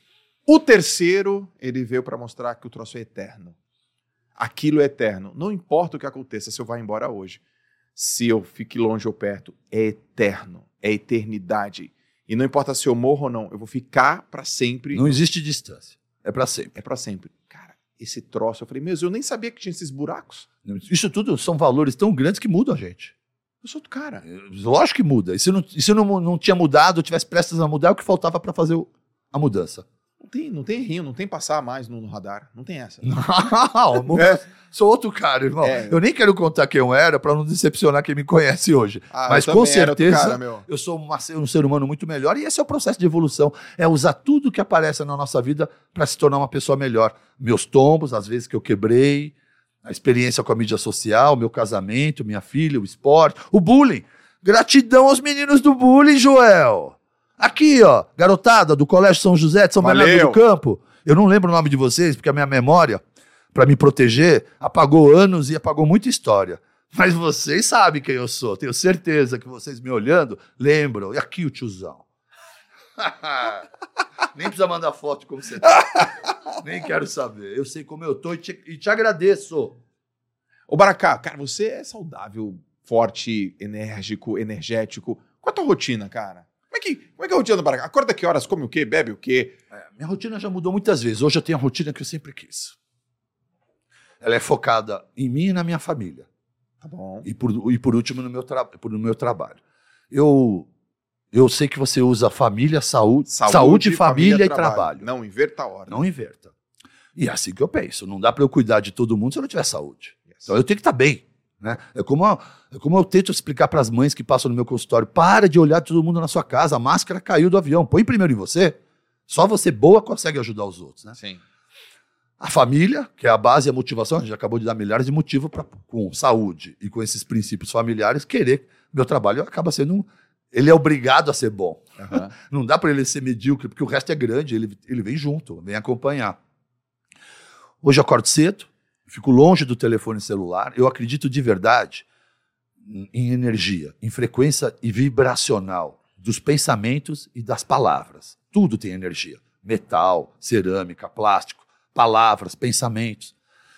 E normalmente, Joel, a energia que a gente escolhe pela manhã tende a reger durante todo o dia. Então, ser vítima do estresse, do emprego, do trabalho, do patrão, faz você não ser dono das suas escolhas. Você acaba sendo um saco de pancada. Então, a minha escolha pela manhã é estar distante do mundo para poder me conectar comigo e com Deus. Então, eu agradeço por tudo, físico e, não, e, material ou não que tenha na minha vida, que eu estou andando pelo meu apartamento, nos quartos, passando pelas pessoas que estão dormindo, agradecendo, faço minha oração, conecto com a minha filha, porque é um hábito que eu não abro mão, levo-a para a escola, volto e passo duas horas estudando, ainda longe do celular. Pronto Duas horas? duas horas. Eu tenho que ficar lendo alguma coisa, alguns artigos. Sempre tem um material. Eles me enchem de material também. né? Aliás, li uma dica maravilhosa, já anotei dois livros do seu último post.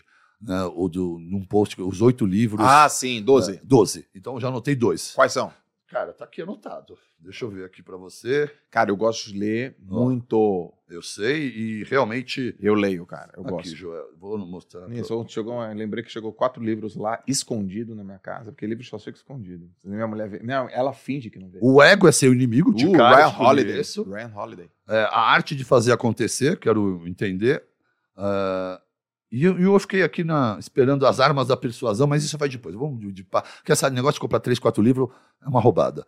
Então, É, eu tô nessa roubada há anos, é, tá? porque aí fica um montão e a compra outro e não o antigo ainda. É, esquece. É, então, comprando pouco, eu acho que vou resolvendo. Ó, tudo desse autor aí é legal, tá? aí, Ryan às Holiday. 10 horas da manhã, eu pego meu telefone e aí eu me conecto com todo 10 mundo. horas, cara? 10 horas da Ah, manhã. não, eu não tô nesse nível. Bom dia, constelação. Porque não tem nada de real ou importante. Eu vou te falar que se Que tiver horas, uma. que horas você acordou? Que horas você acorda? 7 horas. São das 7 até as 10, 3 horas ali contigo. Comigo e tá tudo bem. Tá tudo em casa. Eu sei que. Isso foi. Ah, isso foi tão duro pra mim quanto foi pra você começar a fazer podcast. Tá. Hoje é tranquilo, aliás, hoje é maravilhoso. Você Hoje quer saber? tem- se não for assim, a hora nem- que eu vou lá no banheiro pegar o telefone e tá carregando, eu já fico até meio. Caralho, tá tudo tão bom. Vou mesmo mexer nisso agora. Mas já passou essa- esse período conturbado. Hoje é, é só alegria. Como eu disse, os haters desistiram. Tá. Tentaram tanto, tentaram tanto, eles estão procurando outra vítima aí. né? Tentando exercer suas ações. E aí, então, a hora que começo a me conectar com o meu público, bato um papo, mostro minha rotina, os meus shorts, aí bato, escolho um tema e dou uma, uns 10 minutos nos stories, e aí eu vou pra academia. Lá também eu fico excitado, quando eu fico excitado no treino, eu quero falar muito. Ah, você hoje recebeu uma mensagem no meio do meu treino, porque quando eu treino é a hora que vem todos os insights, minha cabeça trabalha, alinha tudo. Tudo que tava meio guardado parece que vai entrando em outra dimensão e eu, depois do exercício, é a melhor hora para tomar decisão Sim. é, ou pendências para serem resolvidas. Ah, então eu me banho, suplemento, vou buscar minha filha e a gente almoça. Comida de verdade, alimentando a família, almoçando juntos. É a hora que eu parto para o trabalho. Aí vem um outro momento maravilhoso. Não olho o telefone o dia inteiro trabalhando. Como é que é a tua rotina de trabalho? Consulta, gestão? Do 12 a equipe? 14 consultas com gestões e reuniões, em alguns intervalos já marcadas para poder administrar. São 78 pessoas trabalhando lá dentro, funcionários, colaboradores. São mais de 30, 40 pacientes todos os dias entrando no instituto. Então, tem, tem todo. Eu tenho uma formação em administração na GV, em formação em plano de saúde. Eu, eu, eu sou um médico com visão de empresário. Legal. né? Então, trabalho fluxo, trabalho processo, faço gestão de pessoas, faço gestão de, de, de processos. E, e, e para mim, é muito importante que a clínica tenha uma experiência. Aliás, eu vou comentar na GV, numa aula de CNPq, o professor estava me dizendo CNPq. é, é, a, a Disney não vende entretenimento, e a Apple não vende equipamento, eles vendem experiência. Estava naquela aula, falei do lado para uma médica, eu vou fazer a mesma coisa na minha clínica. Ela falou, como é que você vai fazer? Eu não sei, eu não tenho clínica ainda, mas quando eu tiver, meu paciente vai passar por uma experiência em saúde. Eu não sabia como fazer isso. Aham. Hoje o meu paciente passa uma experiência em saúde, eu me sinto realizado toda vez que o paciente entra na minha sala. Doutor, nossa, que experiência. Aí eu já venho com essa frase, tá pronta, só esperando. Foi, aprendi isso na GV. Num momento que repito essa frase. Fico feliz que você tenha me dado esse feedback. Significa que você vivenciou a experiência em saúde que eu tanto desejava. Então o paciente entra no instituto, ele tem uma triagem, uma anamnese, um papo com o educador físico, faz toda uma avaliação física, dobras, bioimpedância, termografia, avatar. Aí ele vai para o nutricionista, o nutricionista faz a avaliação. Se ele não fez exames, lá mesmo ele já faz todos os exames de sangue, densitometria, ultrassom, centro de fisiologia completo. Dependendo do cliente, dos desejos dele, ele vai sendo encaminhado para esses setores. Aí ele passa, se for mulher, com ginecologista, temos ortopedista biológico, tem cardiologista, faz uma avaliação multicêntrica. Aí esse cara senta na minha sala. Então, a gente avisa que o meu paciente não é uma consulta. Ele vai passar pelo menos a primeira vez três horas dentro do instituto, dentro do instituto para depois sentar comigo. Sim. E é nessa hora que ele sentou comigo com múltiplas avaliações 360 graus que a gente bate um papo. E aí, então, ele já está feliz, porque ele realmente se sentiu avaliado. Vários profissionais, de- por razões diferentes, fazendo perguntas diferentes, buscando algo em comum. Essas informações chegam para mim, e aí a gente faz a última gestão, escolhendo o caminho, a melhor alternativa para o paciente. Então, eu me sinto realizado hoje, Joel. Hoje eu faço é, o o Lai Ribeiro, que é um grande mentor na medicina integrativa, Adoro vou repetir as palavras dele, a, melhor, a verdadeira clínica de medicina integrativa do Brasil é a do Baracate. Porque realmente lá acontece todo esse processo, esse fluxo de análise 360 graus de várias especialidades para poder dizer que são para poder focar na saúde e não na doença. Porque a medicina integrativa não foca a doença. A medicina ela está um pouco obsoleta na minha visão, É, porque ela é escrava da indústria farmacêutica. A medicina foi construída e a formação do médico foi embasada em atendermos demandas da indústria farmacêutica. O médico se torna um verdadeiro carimbador de remédio. Sim. né? Então, é esse sintoma? Esse sintoma eu tenho esse remédio. Para esse sintoma eu tenho esse remédio. E as causas? Ninguém quer saber das causas. Mexer no comportamento, mexer na alimentação, no treino, no sedentarismo. Ninguém quer falar disso. Porque as pessoas, os médicos, a medicina não acredita no, na capacidade da pessoa mudar. Então ela dá medicação para ela continuar errando. É uma loucura isso. Não, eu sei que você está diabético, eu sei que você está bebendo e comendo muito. Toma mais esse remédio. O que, que eu quis dizer com isso? Continue errando, adoecendo, piorando, aqui. e eu vou dando uma remediada?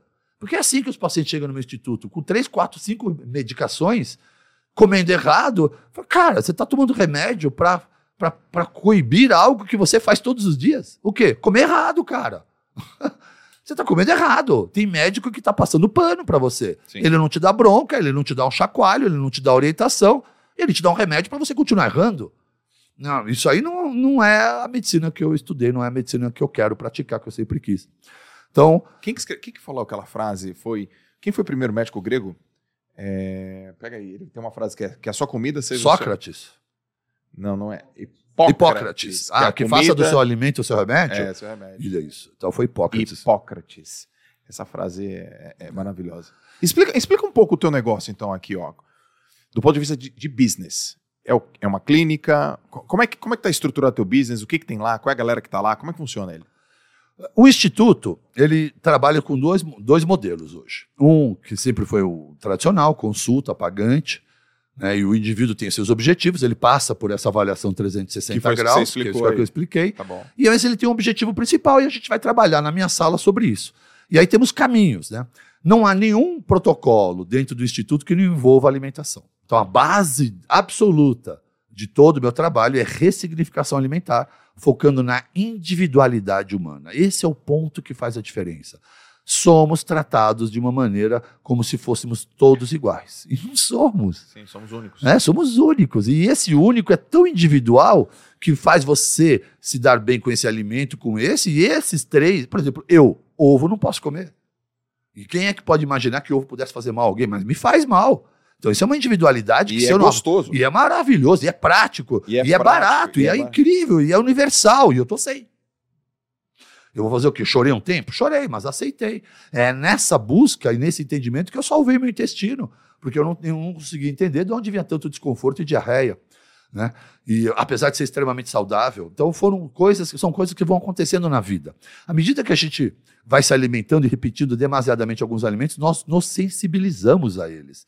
Só que isso acontece, a gente tem dificuldade de aceitar, porque vai ter que envolver renúncia. E como eu disse, todo mundo está tão apegado a tudo, especialmente a comida e alimentos, que ninguém quer soltar nada. Ninguém quer soltar o álcool, ninguém quer soltar o refrigerante, ninguém quer soltar o açúcar, ninguém quer soltar nada. Outra frase que eu ouço muito, que me impacta de forma negativa, pô, doutor, isso é normal, tá todo mundo fazendo. Sim. Então, o ato de, de uma grande maioria fazer errado está tá normatizando as coisas. Então, a, aquilo que é ordinário e frequente vira normal porque todo mundo faz. Sim.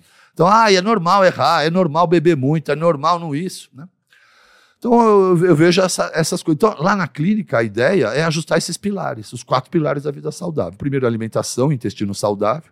Atividade física é obrigatório. Uhum. Você não precisa ser atleta, você só precisa deixar de ser sedentário. Esse é um ponto que o sedentário tem muita dificuldade. Ele fica olhando, ele almeja, ele vê você nadar, ele me vê treinar, ele vê um outro cara fazer, mas está tão longe de mim. Aí ele não faz nada. Uhum. Mas não é, ninguém está pedindo para você se tornar um atleta. O mais importante é deixar de ser sedentário, e para isso só precisa caminhar.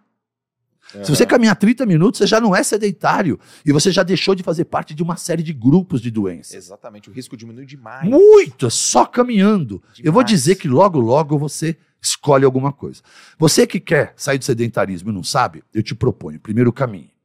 Caminhe, porque caminhando, pode até caminhar reclamando, caminhe porque você já não é mais sedentário. Agora que você está caminhando e já não reclama tanto, procure algo que lhe dê prazer, lúdico. Por exemplo, o sucesso do beach tênis vem do lúdico e da facilidade que é. É um sucesso, porque as pessoas, atleta ou não, entram numa quadra de beach tênis e conseguem jogar. Uhum. Você chama a tua mãe, você chama a tua tia, chama a tua filha, sai um play, cara, sai um joguinho. Sai. Alguma coisinha sai de pelo menos lúdico. Então começou. Não é a mesma coisa que colocar alguém numa quadra de tênis, que é totalmente técnico, Sim. entendeu? Ou uma academia de musculação que exige biomecânica. Então vai pra esteira. Faz uma bicicleta, faz um beat tênis, logo, logo você começa a encontrar. Então, qual é o melhor treino? Aquele que você gosta. Qual é a melhor academia? Mais perto da sua casa. Qual é o melhor horário para treinar? Aquele que você está livre. Uhum. Não dificulte, por favor. Depois que você já entrou e já foi seduzido por isso, aí você pode ajustar Sim. o seu treino, a sua hora, a sua academia. É porque aí já entrou na- no hábito. É, isso. Primeiro faz o esforço, se esforça. É. Logo, logo, vira, quando você menos esperar, você já não está mais questionando, já é um hábito, já se tornou natural. E no seu livro, fala muito de intestino, né? Isso. Você cita muito intestino, como se fosse. Adoramos intestino e cocô. Você sabe que eu, Levamos a sério o cocô. eu, eu tinha percebido uma época da minha vida, já tem um tempo, que eh, às vezes eu, eu comia de um jeito tinha diarreia. Lembra que eu te falei do glúten? É, Pode associar. E lactose. E lac- leite, caseína. É. Vamos esclarecer. A gente fala da lactose porque é um nome muito conhecido, mas a lactose é o açúcar do leite. Lactose não é inflamatório. Lactose pode gerar gases, desconforto, mas não é inflamatório. Sempre quem é inflamatório do alimento é a proteína do alimento. Então é a proteína do trigo, o glúten que inflama, é a proteína do leite, a caseína que inflama. Então você vai para a coalhada, você vai para o iogurte, lá que frio ou não, você vai sofrer igual porque a caseína está lá. Então vai por mim, Jota. Arranca leite, queijos e trigo. 30 dias você vai ter uma noção do que eu estou te falando. o leite não rola mais, queijo eu amo, mas eu, eu, eu diminuí e, e também eu não, glúten eu procuro evitar. assim. Por isso que você deve ter melhorado o intestino. Pode começar a perceber que você É, melhorou. Mas às vezes dou umas vaciladas. É, mas é uma questão de logística. A hora que você sentir em casa, a grande sacada é ser vacilão. Onde? Em casa ou na rua? Na rua. Na rua? É. Na rua é pela facilidade, né? É, um muita lanche, viagem. uma prática, alguma É, coisa. muita viagem, vou ali. Porque em casa, a grande sacada é se preparar e dispensa, cara. Sim, sim. É logística. Em casa não vacilo. Tem um macarrão lá sem glúten, tem lá as pecinhas sem glúten. Aprende a fazer uma quiche, uma torta, um bolo com outra farinha, tá resolvido. Tem que ter as coisas em casa para todo mundo ficar em paz. Sim. Né? E aquele bolo com farinha de arroz, deixa seu filho comer, porque você também come. Não faz sentido fazer dois bolos. Aham. Né? Aí eu falo, "Ai, meu filho, qual é o problema? Ele não precisa comer trigo. Come arroz, a farinha é outra farinha. Ele vai comer trigo em outro lugar, não é problema. Então a ideia é que as famílias tentassem entender as restrições de um de outro e padronizassem a alimentação para todos num, numa- num formato só. Entendeu? Sim, sim. Aprender a fazer torta sem glúten, por exemplo, imaginando que alguém tem problema com glúten. Aprende a fazer torta, pães e bolos sem glúten e macarrão sem glúten. Tua vida flui normal. Né? Você não precisa mais ficar fler... ah, eu não vou comer isso, ah, isso eu não posso comer. Na tua casa você tem que poder comer tudo. Sim. É só organizar. É na rua que tem que tomar cuidado. É. Quando eu vacilo, não é muitas vezes não, né? Mas quando é por causa disso. Eu tava, eu tava ouvindo você falar sobre você, você tem um você tem uma arma, né? Uma pistola para Obesidade, Obe- outra para diabetes. diabetes. Eu tenho uma para alcoolismo, porque meu avô foi alcoólatra, meu pai também, mas eu não bebo. E então essa foi uma decisão, talvez foi a primeira decisão mais consciente que eu tive do ponto de vista assim, eu vou interromper esse Esse ciclo ancestral. esse agora agora por causa dos meus filhos. Então meus filhos nunca vão ver eu bebendo. Não E a tem- história é do Bisa já. é, A história já tá longe, é do Bisa agora. é do Bisa. Nunca vão ver bebendo. Eu não fumo. Então, ah, não tem, não vai ter, não, não vai ter Essa, uma- isso não é mais preocupação. Não é mais. Você já distanciou pelo É. exemplo É. e, pela, e a distância já os afastou desse modelo. Né? Eu nunca vi álcool, minha família não bebe álcool. Quando eu fui experimentar álcool na faculdade foi num trote. Eu odeio álcool. Você vai experimentar álcool com 17 anos, cerveja, chopp, ainda uma coisa amarga. Aí fizeram aquele trote de moedinha para engolir as- a, É. cerveja e pegar a moeda no dente, ainda no primeiro copo engula a moeda, porque eu não sei beber. Pronto, acabou o trote, já me levam pro hospital. Essa foi a minha primeira experiência com álcool, cara. Engoliu a moeda. Falei, que merda, cara. Nunca bebi. Quando eu bebo pra agradar o veterano, Aham. ainda engulo a moeda. Olha Ah, o tô velho. Aí eu vou pro hospital, É. cara, alguém precisa tirar essa moeda de mim. Aqueles médicos veteranos. O que, que você fez? Engoliu moeda? É. E pra que, que você quer tirar? Tá, com, tá precisando de dinheiro? Falei, que isso? Olha o jeito que o cara fala comigo. Aí o outro falou, então caga na revista, pô. Porque aí um dia você acha moeda. Eu falei, não é possível, vou largar a medicina. No primeiro dia eu sou tratado desse jeito. Um me faz beber, o outro engole a moeda e aqui no hospital universitário. Então aí você vê o quanto você é travado, né? aí no quarto ano eu já era atleta, era bolsista e, e a gente tem que respeitar as regras, velho. medicina tem festa da pesada. Tem né? as festas pesadas. Eu já achava estranho aqueles caras tudo. Eu era da Atlética, então Uhum. eu tava salvo, né? Mas na torcida eu ficava, cara, aquele é o. Aquele é o oriental CDF da minha sala? Nossa! Com a cueca na cabeça, pulando de ponta cabeça, pelado. Aham. Então a- as festas da medicina são malucas mesmo.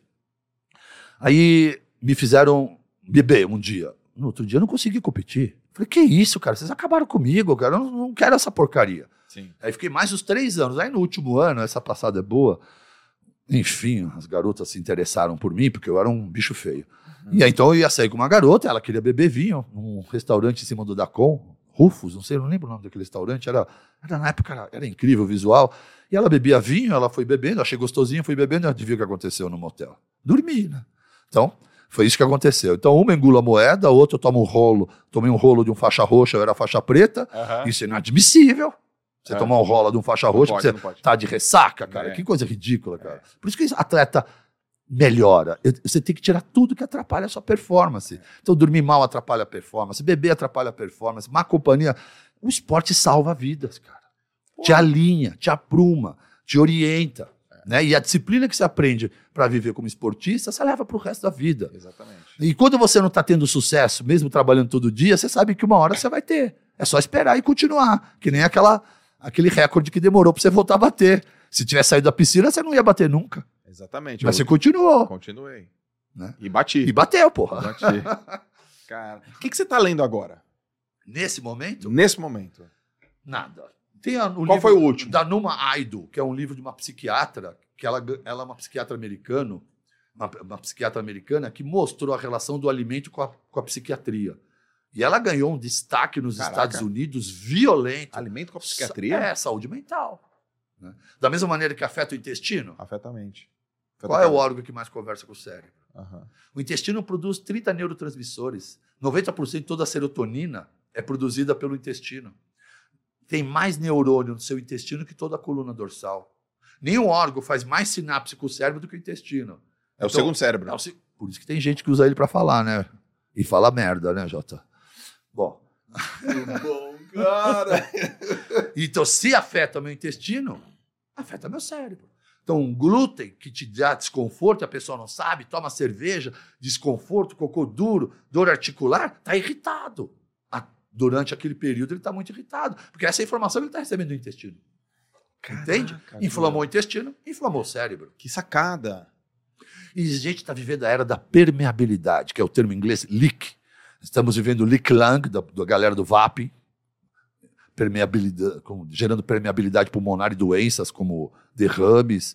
Uh, leak gut, que é a permeabilidade intestinal por conta dos alimentos que estufam. Ok. E o leak brain, que está acontecendo por causa das toxicidades ambientais.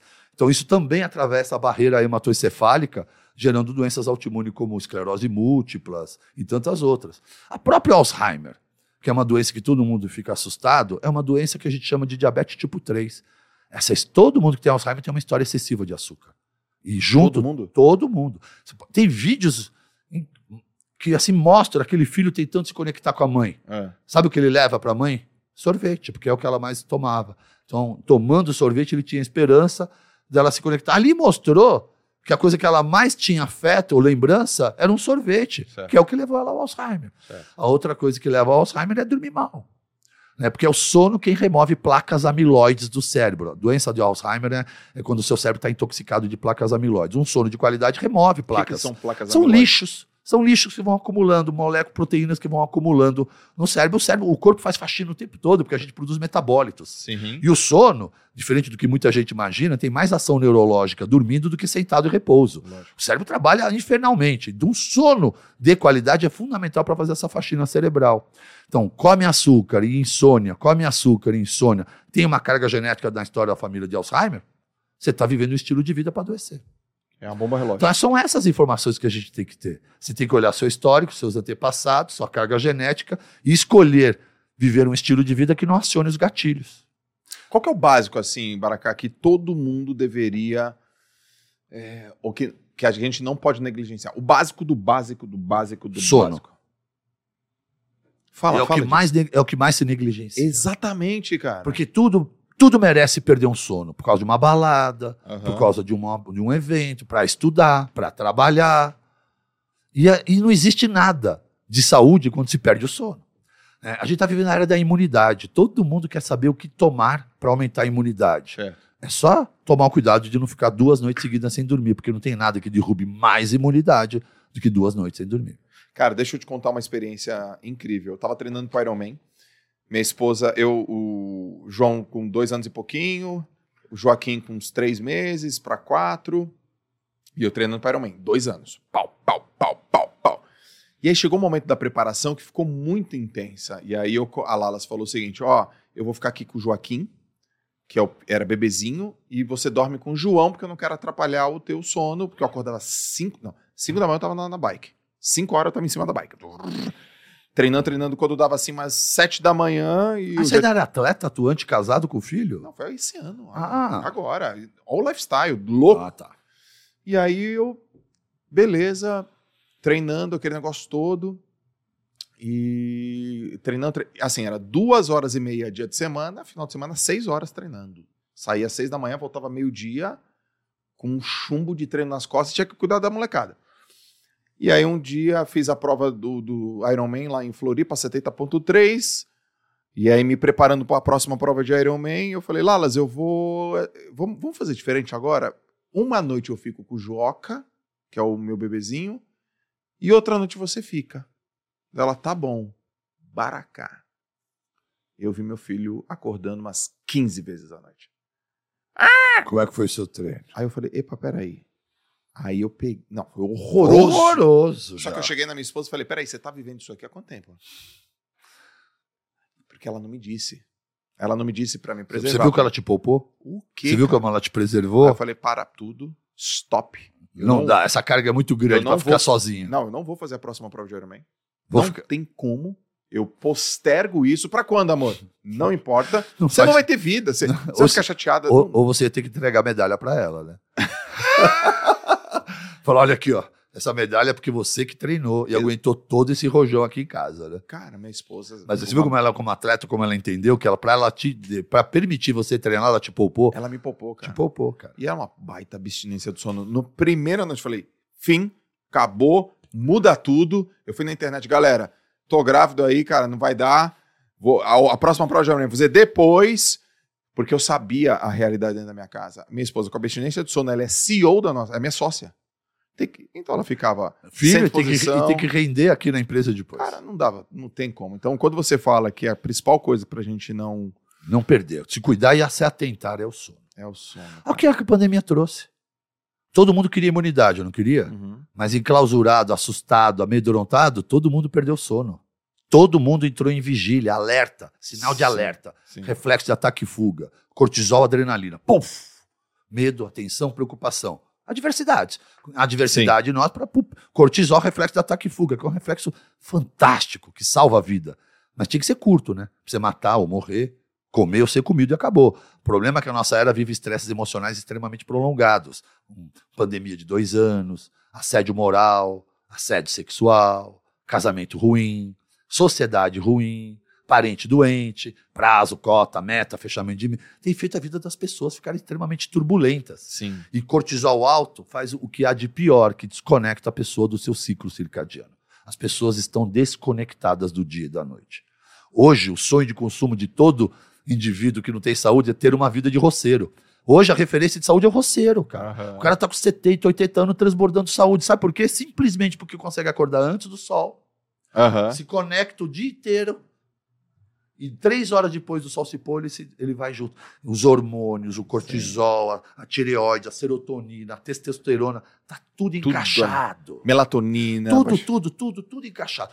Sob períodos de estresse prolongado, o cortisol vem e desequilibra absolutamente tudo. E o primeiro a ser comprometido é a qualidade do sono. É, porque o cara Então- deita, mas não dorme. Isso, aí tem três tipos. Aquele que não dorme, que é insônia, o cara reconhece um problema de sono. Ok. Tem aquele que dorme fácil e rápido, mas acorda oito vezes durante a noite, também reconhece o problema de sono. Mas tem uma grande massa que está nos ouvindo Ah. que tem problema de sono e ainda não reconhece, porque simplesmente tem boa indução e aparentemente dorme a noite toda super bem até de manhã. Aham. Entretanto, acorda cansado Exato. e atropelado. Esse indivíduo esquece de perceber que o sono dele é ruim, porque ele não tem a, a- a informação da insônia ou dos despertares. Ele toma um café e na agressividade ele vai tocar o dia. Exato. Esse sono está comprometido como o outro. Não produziu GH, não teve anabolismo do todo o seu treino, atleta. Sabe o que você faz na academia? Rompe fibra. Sabe onde você cresce? Dormindo. Por isso que chama sono anabólico. Sono anabólico é lá, dormindo, que você restaura e cresce. Sabe você, é, estudante, concurseiro, falta memória, falta concentração e Sim. tá sem? É sono. Sim. Não tem nada que memoriza mais e grava informação do que um sono de qualidade. Eu gosto de fazer a metáfora seguinte: você tem um sono de qualidade. Então você pega o seu computador, metaforicamente é a mesma coisa. Eu vou pegar essa pasta, guardar isso aqui, vou pegar essa pasta, guardar. Estou participando do processo. Sim. Então esse é um sono de qualidade. Minha memória tá boa, amanhã eu sei exatamente onde está tudo. Sim. Um sono sem qualidade, alguém puxou o computador da tomada.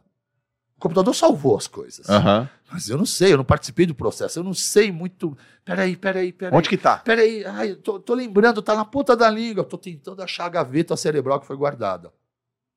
Então, o sono é importante para ganhar músculo, sono é importante para perder gordura, sono é importante para melhorar a memória, melhorar a concentração, melhorar a disposição e desativar doenças que a gente acabou de mencionar, cara. E trazer você de volta para o dia. As pessoas acham normal. E aí, o que, que veio de hábito para fazê-las dormir? Encher a cara. Então, a, a pandemia, onde todo mundo devia ter imunidade, ficaram assustados, enclausurados, sem treinamento, sem sol, comendo junk food e bebendo álcool. Isso aí. Adoecemos a sociedade ao invés de ajudá-la. Esse, para mim, foi o grande erro e o grande ensinamento que a pandemia não deixou. Porque ninguém tem isso na memória ainda. Uhum. Ninguém tem isso aprendido quase. Sim. né? As, as questões que estão sendo discutidas são todas politizadas aí Sim. e as pessoas deixaram de aprender um grande movimento mundial sincronizado de amostragem simultânea de experimentação de estresse. O mundo inteiro passou por isso. Sim. Todo mundo repercutiu da mesma maneira e não aparece que não aprenderam nada. Então vai vir uma próxima situação e vamos adoecer igual novamente. né? É, Sabe, sabe como é que o, o triatlon apareceu na minha vida? Foi assim, ó. Eu tava. eu- morava em Santos, e aí eu corria na que é praia. propício para o triatlo, é tudo plano. Tudo plano. Eu corria na praia e fazia um ferro. Aí, pum, pandemia. Primeiro lugar que fechou, academia, Academia. fechou. Ah, tudo bem. Vou continuar correndo na praia e fazer academia no meu prédio. Pum, academia no meu prédio fechou. Ah, tudo bem. Vou ficar Correr. correndo na praia. Pum, a praia fechou.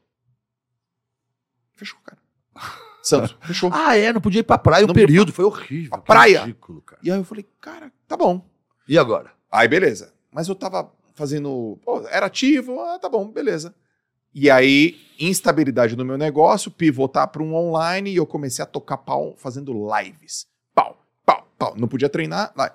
Eu lembro que eu comi todos os dias, durante 42 dias, açaí à noite. Eu também ferrei. Eu também busquei várias recompensas. Tal, tal, tal. E live, live, live, live. E um dia, 40, eu lembro como se fosse hoje, 42 dias depois, eu fazendo uma live, 8 mil pessoas online, meio-dia. Alguém escreveu alguma coisa, eu tive uma reação muito grossa. Ô, meu, você tá falando o que aí? Eu tava citando um artigo científico. Olha que doido. E um cara escreveu, "Gros- isso é groselha. E eu citando um artigo científico.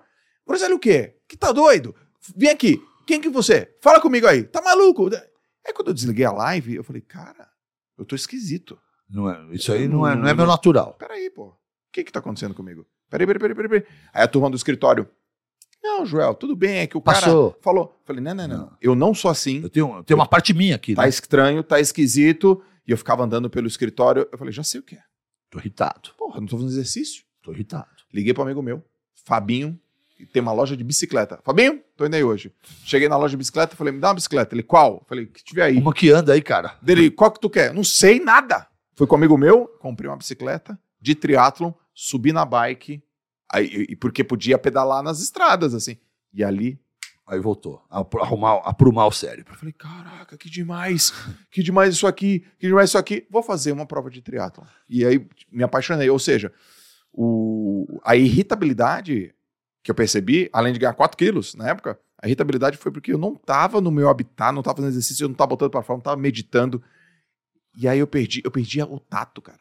Todo Bem- mundo passou por isso, mas você foi rápido também. É, 42 dias depois. Eu, eu engordei 15 quilos em quatro meses. Na pandemia? Porque eu, a vida toda, eu não desativei meus gatilhos da diabetes e da obesidade. Hum, sim. Eu não passei preso dentro de casa, pagando valores enormes, porque eu tive a coragem de não mandar ninguém embora. E é um ato de coragem e de respeito a Legal. todos aqueles que estiveram comigo durante essa jornada. Legal. Porque veio um desespero a hora que começar a ficar milhões e milhões. Não entra e só é- sai. Não, saindo, pesado. E não entra mais. Nada, e sem saber quando vai voltar. Sim. Eu não sabia o que fazer. Então, eu quero comer arroz e feijão todo dia. Porque, mas, doutor, eu só não come arroz e feijão todos os dias, só come só uma vez por semana. Eu quero todos os dias, e de gente grande, não vem com, não vem com porção gourmet, hein? Mas por quê? Por quê?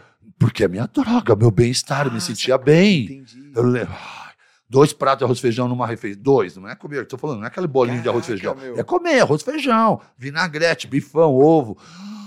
Que beleza. Mais duas, três semanas, amor, não sei, ainda não tá bom. Como não tá bom? Não, quero mais alguma coisa. Quero macarrão à noite. Tá bom, macarrão à noite. E aí no final de semana, pizza. Tá bom, pizza, um pouquinho de pizza, tá tudo bem. Eu não tava feliz ainda, amor, quero bolo. Eu falei, você tá louco? Eu falei, tô, você não tá vendo? Tô louco, não, tô sem trabalhar, preso, de, preso dentro de casa, sem treinar. Né? Ainda tinha uma quadra de tênis que eu conseguia ir, mas Sim. quanto que eu consigo? Ficar uma hora e meia, uma hora? Acabou. O resto do dia volta a ficar preso. Aham. Aí ela me trouxe uns bolos sautier, uns bolos de falei, amor, você não sabe nada de bolo. Peguei, mãe, lembra dos bolos da Bolo de infância? verdade aí, mãe. Bolo, mãe, bolo de assadeira, aqueles de pobre, mãe, aqueles de laranja de assadeira. E aí? E aí, aí quando eu fui ver quatro, o que que eu fiz? Aqueles, lembra da, da- da- do estilingue? Virou uma K-47 durante dois, três meses. Desatento, quando eu olhei pra mim, minha genética pra obesidade, pum, 15 quilos. Quinzão. 15 em quatro meses. Tudo bem, em 30 dias resolvi, fiz uma... Porque sabe o caminho. Sei o tá? caminho, fiz uma... Mas eu caí na armadilha. Todos nós caímos, cara. Isso aconteceu com você, aconteceu comigo. É E legal somos falar isso. atletas Exato. e disciplinados. É legal falar Então as isso. pessoas têm que entender que a gente cai nelas de vez em quando. O Gandhi não comeu açúcar, porra. Teve que esperar 15 dias para poder falar com o filho, que não ia, ele não ia se sentir bem falando daquele É. dia. Então Muito é isso aí, legal. a vida é cheia desses tombos e a gente, a gente que, que lidera de alguma maneira as pessoas, acho muito importante a gente contar os tombos. É, Porque é. senão parece que a gente É perfeitinho. é perfeitinho, endeusado, que não erra, não falha, e isso não é o exemplo do- que a gente quer passar. Exatamente. né? Porque, cara. porque se eu digo para você que é possível você fazer o que eu faço, eu afirmo isso porque da mesma maneira eu também erro do jeito que você erra. Uhum. E eu sei que é possível acertar. Então, do jeito que eu erro e você também, como eu acerto, você também acerta, ué. Ô, Baracá, pegando o gancho da pandemia, qual foi o teu maior aprendizado na pandemia? Que você aprendeu, cara? Ou os maiores? Um deles é algo que eu não achava importante, que era ter um cantinho para a família. Porque tudo que eu senti falta foi de um, um sítio velho, uma casinha, um apartamento mofado, abandonado, qualquer Uhum. coisa para levar minha família, ficar com ela e sair de casa. Né? Então eu, eu sempre pensei que viajar era o mais importante, focava nisso. Então, uma coisa que está sendo resolvida, eu preciso de um lugar, de uma fuga, de um lugar para preservar a minha família, protegê-la. Eu senti isso, cara Sim. queria levá-la para um lugar onde tivesse contato com a natureza e, e fiquei preso junto com todo mundo na cidade de São Paulo. Então eu senti um pouco impotente nesse momento de cuidar da minha família. Eh, Eu sei que não é algo que é fundamental, mas eu senti essa impotência porque eu queria poder oferecer não algo maravilhoso, sofisticado, qualquer coisa. Sim. Eu senti qualquer sítiozinho para mim ia ser incrível aquele período. Então é algo que eu senti falta de ter um lugar para falar, esse aqui é o refúgio da família. Então é, hoje eu estou construindo um lugar para poder e essa lição eu aprendi. A outra foi reforçar todas as lições que eu sempre tive na vida, saúde mental, cara. Tudo é aqui, ó. Tudo é a qualidade do pensamento que você hospeda na sua mente. E a pandemia trouxe a maior artimanha estratégica de adoecer o ser humano, infernizando o homem com milhares de informações e indicadores que quando você começava a assistir TV, três minutos depois você não sabia mais do que eles estavam falando.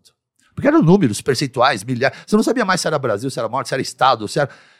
Você já estava triste só. Aquela energia, aquela, aquela pancada enorme.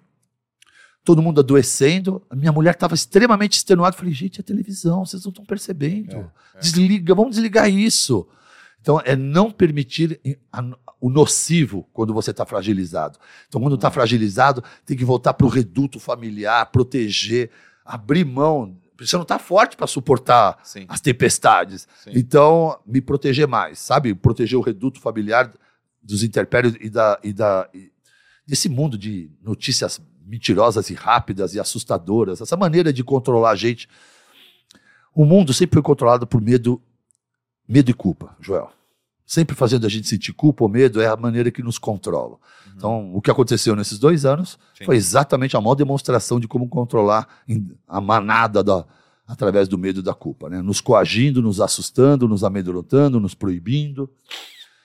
E o ser humano mostrou, como sempre, que pode passar oito décadas do nazismo, mas as pessoas que estão no poder, quando elas expressam aquele sentimento de ditatorial que está embutido nela, que naquele momento de oportunidade a gente. Então a gente viu líderes e líderes por aí Sim. né? líderes que são líderes e líderes que nada mais são do que oportunistas que aproveitaram desse momento aí para nos ac- acanhar, nos assustar e nos preocupar mais sempre.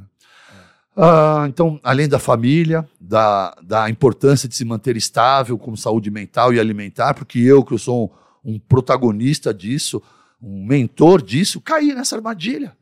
Né? Como as outras pessoas não vão cair, cara? Exato. A gente Então, trabalha com isso. Trabalho com isso, todos os dias estou atentando as pessoas a estarem atentas a isso, e eu fui o primeiro a cair. Cair não, eu percebi, não foi uma. Eu mergulhei, eu fui.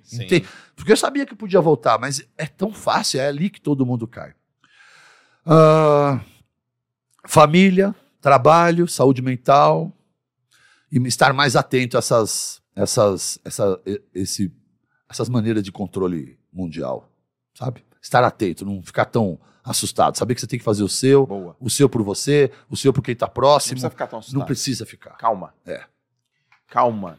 Eu, eu, eu lembro que na época da pandemia tinha um, tinha um programa na Globo, é, eu não lembro que, que jornal que era, e era apresentado pela Maju. É Maju ou Manu?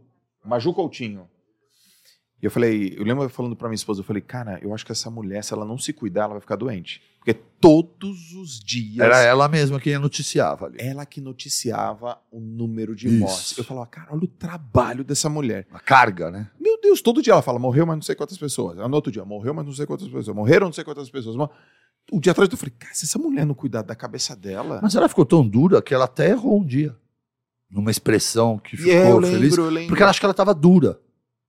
Porque não, ela soltou uma coisa de alguém que ela, provavelmente ela jamais erraria se ela não tivesse talvez nessa situação. Cara, deve ter sido né? um troço eu- eu- quando uma pessoa erra feio daquele jeito, a gente tenta desculpá-la. Tem gente que aproveita para detonar. Sim. Mas eu tento me colocar no lugar dela. ah, eu também. Não tem empatia, porque ela errou, mas ela não erra todo dia, ela errou feio aquele dia. Talvez fosse essa a observação que você fez. É. Ela ficou fragilizada, desatenta e, e- Porque a pessoa não fica normal, Com certeza passando esse tipo de fica. notícia diariamente. Não, não fica. né? Não é a notícia que a gente quer passar. Baracá, qual é a área da medicina assim que você. Bom, talvez seja uma pergunta meio. Meio difícil de responder, mas eu, eu vou, eu vou perguntar. Existe alguma área da medicina que você hoje está mais inclinado em estudar? Por exemplo, eu vou falar uma área minha, mas ela tem um motivo. Eu estou muito, muito inclinado a estu- estudar longevidade. Muito. Qual é o motivo? A perda do meu pai. Meu pai morreu com 62 anos, ele teve falência múltipla dos órgãos, eu fiquei de, de mal com Deus. Como que meu pai me morre? Nem viu meu filho nascer. Meu pai morreu em numa respirada, em três segundos, tudo foi embora. Chamou pulmão, não tinha. Chamou fígado, não tinha. Chamou. Faliu, falências. Faz assim, "Ah!" enfim. E eu falo, porra, cara, não, não, não, não. Não é agora. Não é agora. E eu começo a estudar longevidade, The Blue Zones, começo a estudar os estudos lá. do- Caramba, ele é excelente. Excelente, né? Excelente. Come... Tô, indo tô indo essa semana para um congresso eh, em Amsterdã de biohacking, de novo. Comecei a ler eh, eh, epigenética, comecei a estudar telômeros, o estudo da BlackBerry. Então eu tô numa pegada de longevidade violenta, assim. Por quê? Porque, pô, eu quero proporcionar isso para as pessoas, eu quero viver mais e melhor. Mas tem esse motivo. Tem alguma área assim que você tá mais focado hoje? Longevidade foi há 20 anos atrás. Foi o meu primeiro contato com longevidade, Anti-Aging Medicine, nos Estados Unidos. Né? Ah, foi incrível. E é tudo que eu faço hoje. Você perguntou para mim, você não treina mais tão forte hoje? Exato. Por quê? Porque a minha meta para envelhecer saudável foi treinar o máximo e ganhar o máximo de musculatura até os 50 anos. Agora eu quero só trabalhar a manutenção delas. Essa é uma das primeiras estratégias para envelhecer bem. Opa, Ter peraí. saúde muscular e saúde óssea. E é isso que traz longevidade. Fala, fala, fala, fala, fala, fala, mais fala mesmo. Essa é boa, essa é boa, essa é boa. trabalhar a sua saúde física e a sua densidade mineral óssea, porque o que que é envelhecer com dignidade, Joel? Ah. É ter autonomia, velho. Como é que você vai ser feliz, velho, se você não tem autonomia? Isso é possível ter autonomia porque tem força muscular e óssea. Cara, meu pai, meu pai morreu com, com quadríceps Você sabe, então. É perdeu dignidade. desse tamanho. Morreu sem dignidade, final, entendeu? E aí você tem que ter autonomia física para isso, para não viver uma velhice sem dignidade, sem depender. Não, porque eu fiquei diabético, agora eu não ando, eu perdi músculo. Que isso, cara? Veja o que está errado e atua para poder envelhecer bem. Essa foi minha maior, sempre foi. Depois foi nutrição, porque hoje eu acredito de verdade que um bom nutricionista é o médico do futuro.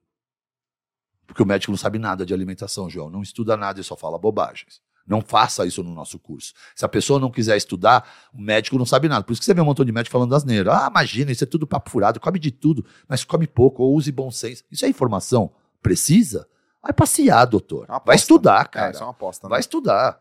É, pode comer tudo, só come pouco. De cachorro quente um pouquinho, Big Mac um pouquinho, Coca-Cola um pouquinho, tá tudo bem. Vai passear, cara. Vai estudar, não fala nada. Né? Médico, quando, médico é tão orgulhoso e vaidoso que não consegue dizer que não sabe. Então ele fala alguma merda. Nem que seja uma bosta, ele fala. Porque tem que ser dito algo. Aí fala essas, essas pérolas por aí que ensina as pessoas tudo errado. Né? Não, tem uma, não tem uma sociedade de cardiologia que aprova margarina? Fala sério, cara. Põe um selinho lá porque alguém colocou um, um poliéster, botou um ômega lá. Ah, agora protege? Pelo amor de Deus. Bomba, bomba, né? Então, o bom nutricionista funcional, aquele que entende de comida de verdade, esse cara é quem vai saber cuidar do futuro do ser humano, porque cada vez mais a gente volta ao simples, é comer direito. Uhum. Mas a medicina que mais me encanta hoje, que mais estuda, é neurociência. Neurociência. É, é. só para você ter uma ideia, e o que ajuda muito a entender o que a gente está vivendo no, na época atual, é que as pessoas, tanto que Harvard levantou o estudo, e promoveu o mindfulness porque identificou que a maior parte da população mundial ou está ruminando o passado ou está sofrendo com expectativas futuras. E quem está no passado ou, ou, sofrendo com expectativa futura está distante do presente. Certo. Só é possível ser feliz quem está ligado no presente. Certo. Que nem o jogo, que nem o treino, que te traz para o presente. Certo. Em estresse, em pandemia, está todo mundo dentro de uma casa, algum lugar, com a mente em outro lugar. Em neurociência, o cérebro não discerne imaginação de realidade. Certo. Então você está com a sua esposa, está com a sua família, está na beira de uma praia, abrindo um vinho rosé, um pôr do sol maravilhoso, mas sua cabeça está num problema, está na dívida, está no estresse, está num, num problema de saúde ou num problema financeiro, ou imaginando um montão de coisa que pode acontecer ruim, o seu cérebro acredita que você está lá e não ali onde você está com a sua família. Certo. E aí ele vai liberar adrenalina, vai liberar cortisol. Então você está imaginando, está no Jurassic Park, fugindo do tiranossauro, você quer o quê? A pupila vai dilatar, a boca vai secar, o coração vai disparar, a musculatura vai contrair. As pessoas saem toda hora do momento presente. Elas estão toda hora escolhendo sofrer alguma história do passado, Espera um pouquinho que eu vou estragar meu dia. Puta que pariu, na década de 90, se eu tivesse feito isso, minha vida estaria muito melhor. Tem cabimento o cara parar o agora para visitar o passado que não faz mais nada, para lembrar de uma dor ou de um erro? Só de fazer isso, o pior não é só estar lá, é que saiu daqui. Sim. E o futuro, a mesma coisa que essa geração nova. Essa geração nova está toda hora criando cenários. É difícil alguém imaginar o primeiro beijo, o primeiro milhão, ou ficar imaginando o sucesso incrível da vida. Normalmente as pessoas estão se preparando para uma dor, para uma preocupação, se preparando para cenários pessimistas, para estarem preparados. Só que eles não entendem que se eles vivenciarem muito esse pensamento, eles constroem isso como uma nova realidade. Certo. Apesar de você não estar tá vivendo ela, mas o seu cérebro está, pronto, o teu corpo vai responder. Então, o que adianta você estar tá na beira do mar com a sua família, comemorando se a sua cabeça está em outro lugar, fazendo você sofrer? Cara, isso acontece demais. E né? esse é o grande exercício. Demais. Todo dia a gente tem que ter ferramentas para te trazer para o presente. Teu filho vai te cobrar, tua mulher vai te cobrar, as pessoas vão cobrar. Você está lá, você tem que estar tá lá, cara. Pô, mas eu tenho um problema. Depois você resolve. Depois a gente vê. Agora não é hora. Né? Pode ter a hora para pensar nele, mas não tem que ser. Agora, o que, que a gente faz? Em todo lugar bom, a gente estraga trazendo coisa ruim para a cabeça. Então, isso é neurociência. Tem que saber separar. Por isso que vem as ferramentas do mindfulness, técnicas de mindfulness. Sim. Mindfulness, estar presente, estar atento, estar pleno. Tem um exemplo muito incrível que eu uso com a minha filha. Luana, existe a Luana AC e o DC, sabe? A Luana antes do celular e depois do celular. Uhum. Ela ficou agitada, ficou ansiosa, múltiplas informações. Pô, eu lembro de um tempo que quando eu não gostava de um amiguinho ou gostava dele, levava semanas para um recado chegar. Hoje a resposta vem em frações de segundo, né, sim, cara? Sim. Pois bem, ela tava, a gente vai para Bahia sempre, é um, foram mais de nove reuniões seguidas no mesmo lugar, a gente adora aquele lugar, coqueirais e tal. E a Luana chegou já nervosinha no telefone, ficou lá no telefone, não dava mais para tirar o telefone, ia gerar uma briga, uhum. qualquer tentativa ia piorar, ela já estava agitada. Achei melhor deixar, tentamos almoçar, tentamos ir para a praia. Enfim, foi um fiasco. Voltando para casa, como é que foi o dia? Reúno a família, como é que foi o dia? Ai, pai, o dia, meu dia foi chato, foi chato, filha. Foi. E a comida? Ah, a comida estava fria. E que mais? Ah, tudo isso, não sei o que. Reclamou de tudo. Beleza, foi embora, foi pro quarto tomar banho. Né? Na hora que ela foi dormir, eu falei para minha mulher, roubei o telefone. Falei, amanhã de manhã eu levo ela para praia, depois você leva a turma para praia. Acordei, vamos, Luana, vamos para praia. Ai, pai, peraí que eu tô procurando o celular. Não, filha, vamos de bicicleta. Não, bicicleta, pai. É, bicicleta. Vamos de bicicleta. Uhum. Ela não anda muito bem de bicicleta, então só de ela andar na bicicleta, ela já parou de pensar, né? Ela tem que ficar atenta. Uhum. Já chegou dando risada lá de, dos três, quase quatro tombos que ela tomou. Uhum. Beleza, chegando na praia, já estávamos indo lá para aquele nosso nossa cadeira, ela já estava indo sentar na... Não, filha, vamos pra praia, pra areia. Ela, o quê, pai? Eu não sabia o que dizer, mas eu queria tirá-la daquele ambiente. Falei, vamos fazer um castelo. Ah, pai, que mico. Eu falei, nossa, nem pensei, cara. é, falei, que... falei, filha, não interessa, eu paguei muito mico pra você já, vem. Um cara andando com o cavalo salvou minha vida, cara. Salvei o cara, joguei um cinzão na mão dele, botei a Luana em cima cavalo. de um cavalo. Vamos andar um pouco a cavalo. Pai, eu não sei andar, não interessa, monta aí. Aí andamos 3, 4, 5 minutos, ela morreu de rir de me ver no cavalo. Ela já estava na água gritando: pai, corre pra água. Falei, que foi, filha? Olha o mar como é que tá lindo, olha o céu. A lua e o sol estão juntos no céu. E mergulhava. mergulhava. Uhum. Bom, aí almoçamos tudo, voltamos para casa. Filha, como é que foi seu dia? Ai, uma maravilha. E, e a praia, uma delícia. E a comida? Tava gostosa, pai. Detalhe, a comida era a mesma. Era arroz, feijão, legumes, escalopinho. A praia era exatamente a mesma, a barraca era exatamente a mesma. E ontem o sol e a lua também estavam no céu. Que legal. Era ela quem não estava lá. E por isso que o dia dela foi ruim.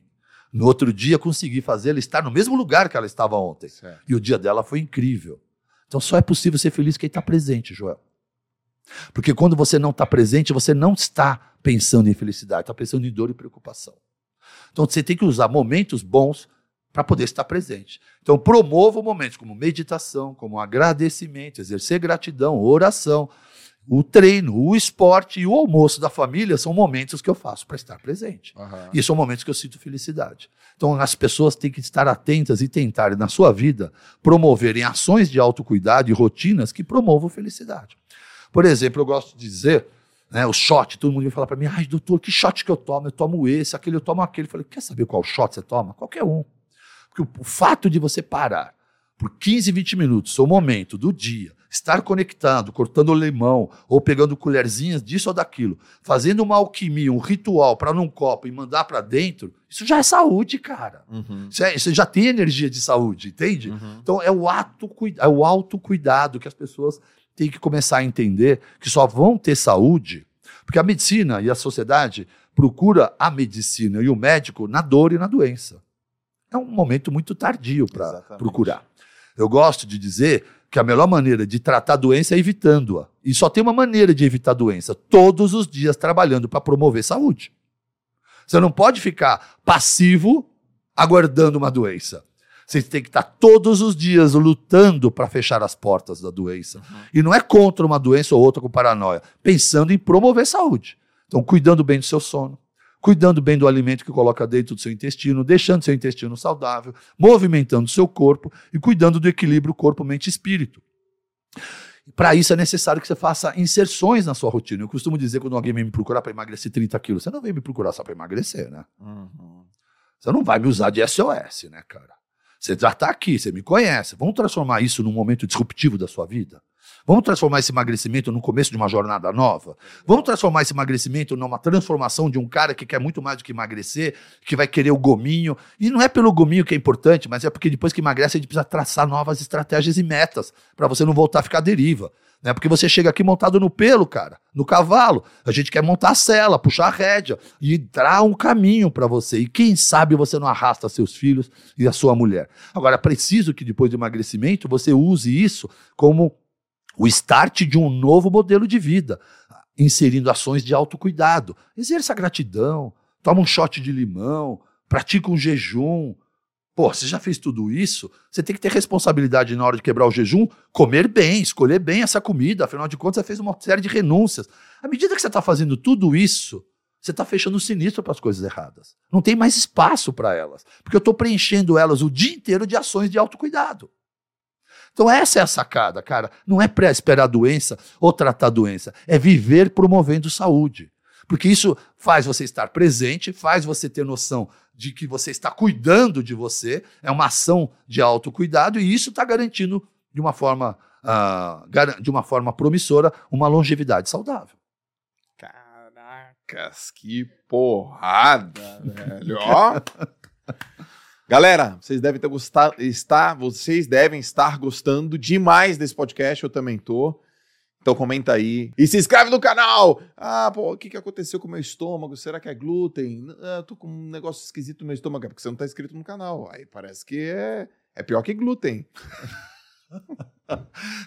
Vai fazer mais mal que glúten. Vai fazer muito mais. Então, vamos falar um pouco disso? Vamos. Rapidinho. Né? Porque deve ter alguma nona aí, uma bisa, falando assim: cara, é louco, eu comi glúten a vida toda, trigo nunca me fez mal. Vó, O trigo que você comeu é diferente do trigo que a gente come hoje. Hum. E o pão que a senhora comeu foi fermentação natural. Naquele processo de dois dias de fermentação natural, as bactérias quebraram o que há de pior naquele trigo: o tamanho molecular do glúten. Então, todo mundo que a vida toda comeu trigo fermentado naturalmente nunca sofreu o que a gente sofre hoje. Certo. Porque hoje a fermentação química, aliás, vamos comentar que a padaria nem padeiro mais tem, né, Jó?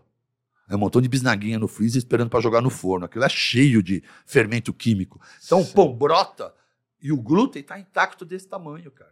E é isso que tem machucado a gente. São algumas coisas. Primeiro que o trigo mudou, a sua formação genética, isso foi natural. Ok. A maneira de preparar o pão e a massa mudou.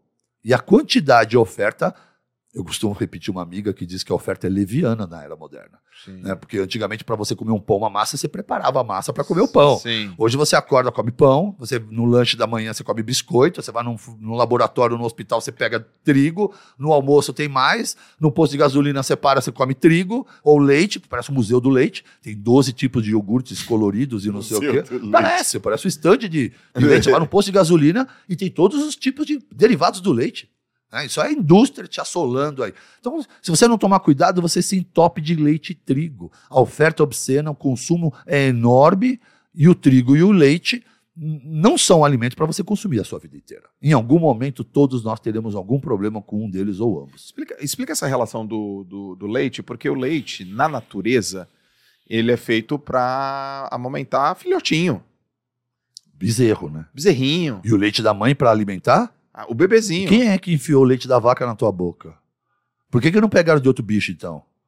Como é que foi essa história? Como é que foi essa história, Baracá?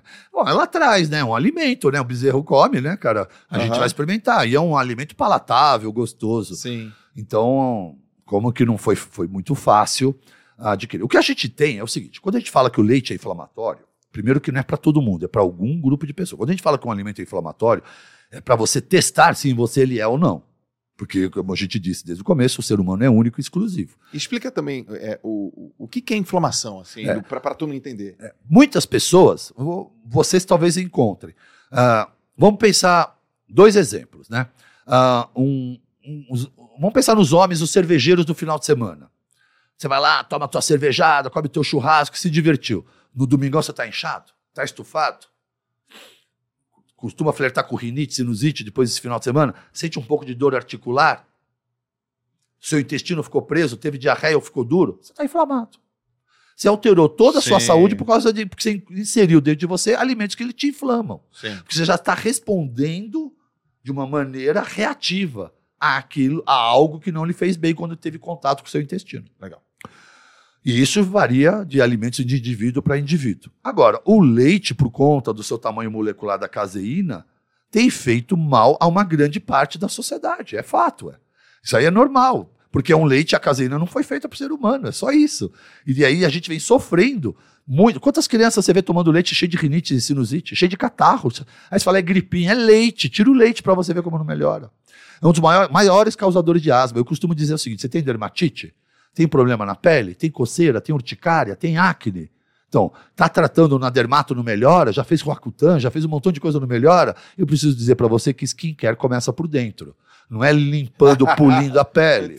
Skincare começa no seu intestino. Então começa a melhorar a sua alimentação, que possivelmente a sua pele vai refletir o mesmo. Melasma está associado a glúten. O que, que é melasma? Aquelas manchas que as mulheres homens têm Ai, cara, é rostos. verdade. Eu Isso já- está associado a glúten. A pessoa para de tomar glúten, melhora o melasma. Só que isso é individual. Se você, então eu vejo indivíduos procurando ortopedistas com dores articulares, Ok. mas é glúten, tomando cervejada.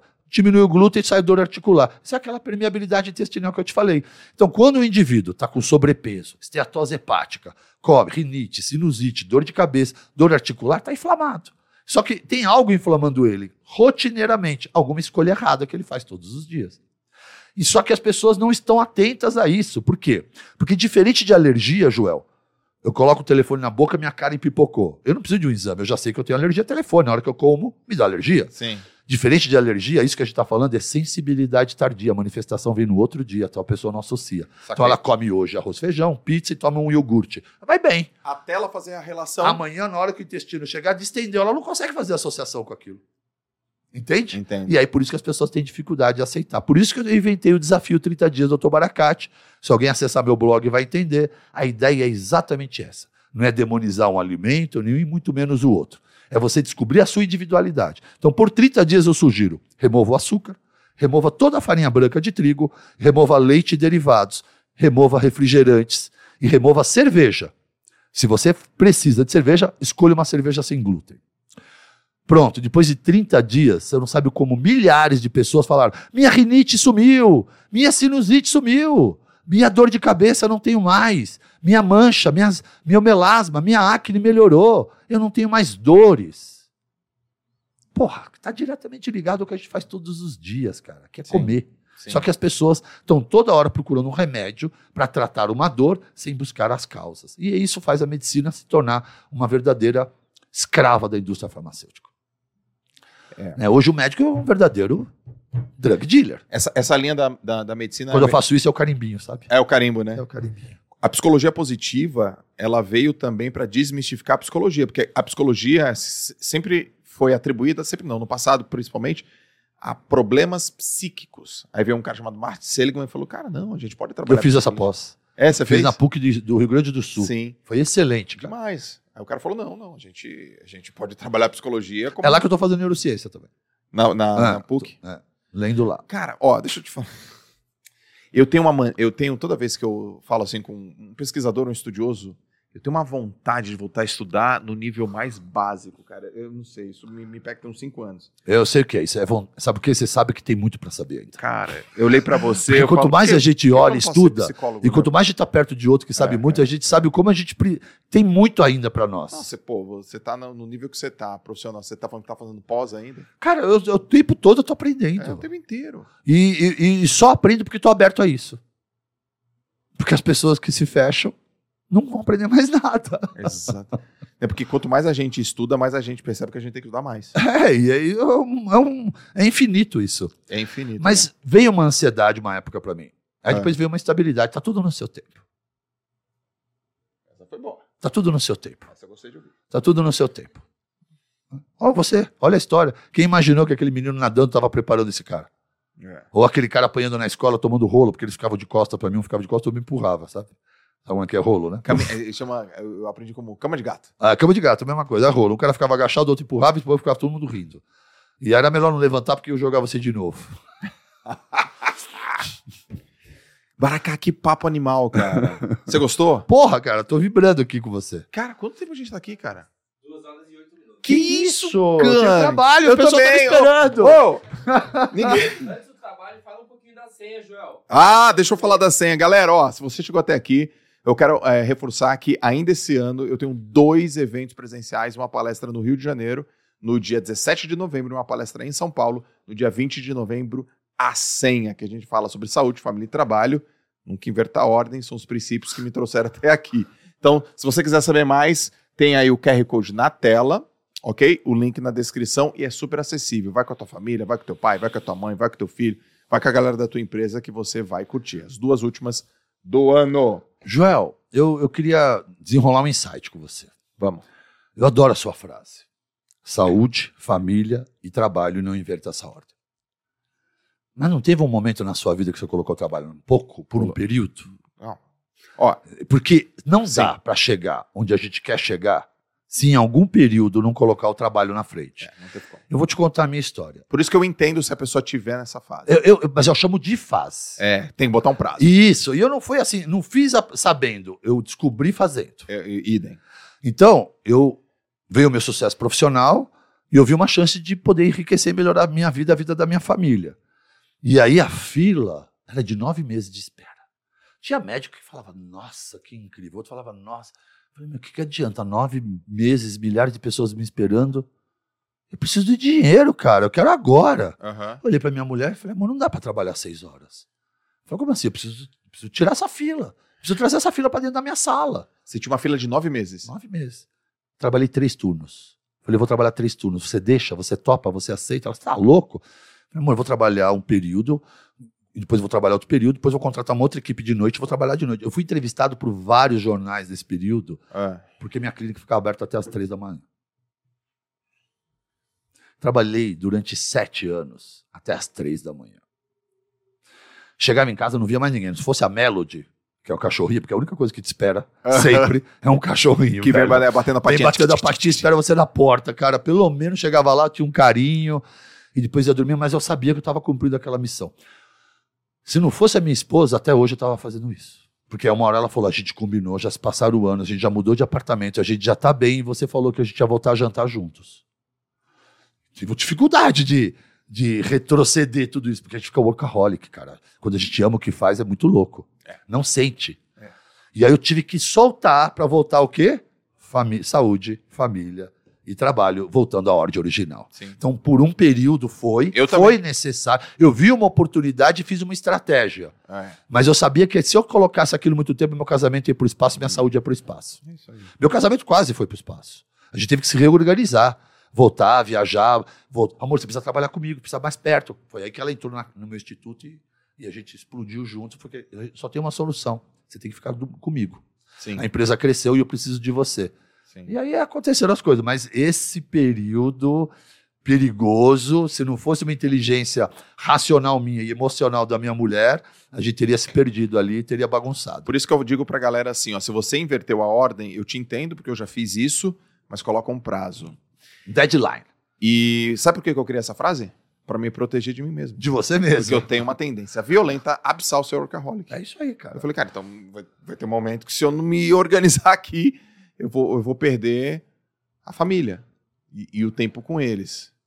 Para cá, antes de eu fazer a última pergunta, que eu adorei o bate-papo, parece que a gente é brother há muito tempo. Mas somos, né? Somos, somos, somos.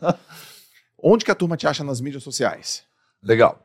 Eu tenho um. Meu Instagram tem 2 milhões e meio de seguidores. Uma galera. É, porque eu vou te falar, cara. Falar sobre conteúdo denso, médico, saúde, medicina, e ter 2 milhões e meio de pessoas com 60 mil curtidas e não sei quantos mil comentários, é, é um sucesso. Absoluto. Fazer as pessoas curtir. Porque, cara, Instagram, ou é para ensinar a ganhar dinheiro, que é um- a gente sabe que é uma fonte, Sim. é, melhorar a libido são demandas. Emagrecer também é. Mas Sim. as pessoas ficarem presas ao conteúdo de saúde, então eu, eu me sinto um vitorioso. Né? Sim. Ah, eu tenho o meu Facebook também. E tenho o meu, meu canal de YouTube, que é algo que eu venho trabalhando mais agora. Legal. É, Instituto Dr. Baracate, o nome do meu canal. Instituto Dr. Baracate. Lá tem um- vários vídeos, vídeos com mais de 4 milhões de visualizações, como o do jejum. Já é um- vi esse vídeo, é um animal vídeo muito vídeo. legal. Fiz um novo agora de jejum e estou lançando um novo livro, um e-book, um livrinho, eu chamo de livro pequeno, manual, Aham. só sobre jejum, com referências, dicas, orientações, tanto para quem é iniciante como avançado, ou para quem é estudioso, porque vão estar lá as referências bibliográficas.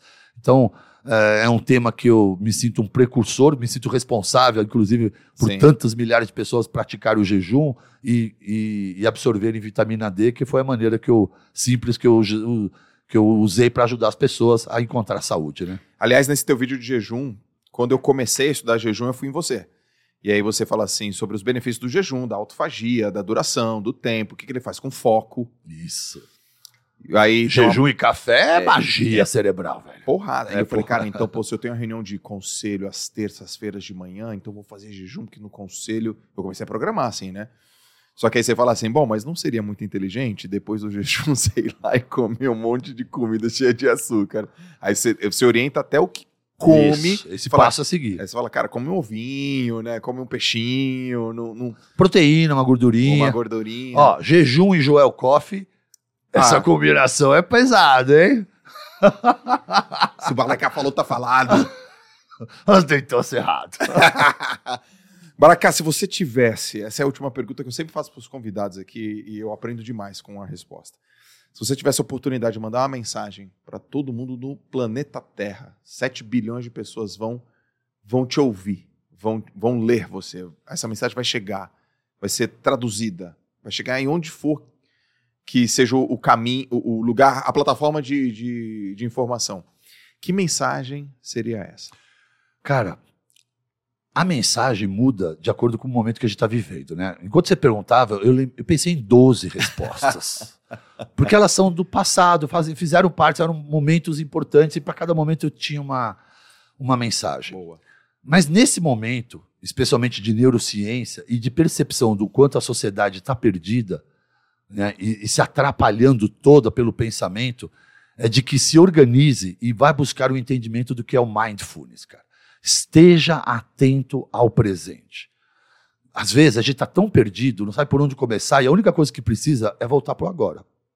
Porque você está ou no passado ou está perdido nos seus pensamentos do futuro. E a única coisa que precisa é de um reset. E o reset é voltar para o agora, porque é só aqui que eu consigo executar ações. Certo. Ali eu não executo nada, nem lá atrás. Então, tente desenvolver ferramentas para estar presente, para se conectar consigo mesmo, se conectar com a natureza e poder, então, viver sua melhor, uh, sua melhor experiência de vida, conectado com o presente no dia a dia. Tente acordar pela manhã e viver. Eu costumo dizer, vamos imitar o roceiro? Vamos acordar de manhã abrir as luzes, porque as pessoas estão presas dentro de apartamentos, de casas, persianas, óculos escuros, isso filme no carro, vai até o prédio, sobe outro elevador e fica lá dentro da sala. Sim. Ninguém sabe mais que é dia, o seu cérebro não sabe mais quase quando é dia à noite. Sim. Quando você treinava todo dia na piscina, Sim. você estava conectado. Aí vem entra uma vida de empresário, ela te rouba. É isso aí. Então temos que exercitar de acordar. Você mora em apartamento, abre todas as janelas abre absolutamente tudo, abre as janelas e olha para a luminosidade e fala bom dia, se conecta com agora e avisa o cérebro que o teu dia começou. Uhum.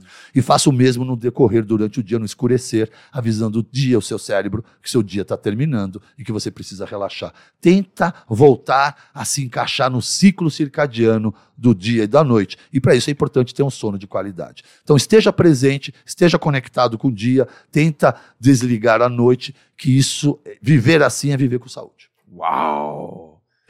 Meu irmão, obrigado, tá? Pelo Pô, papo, foi um demais.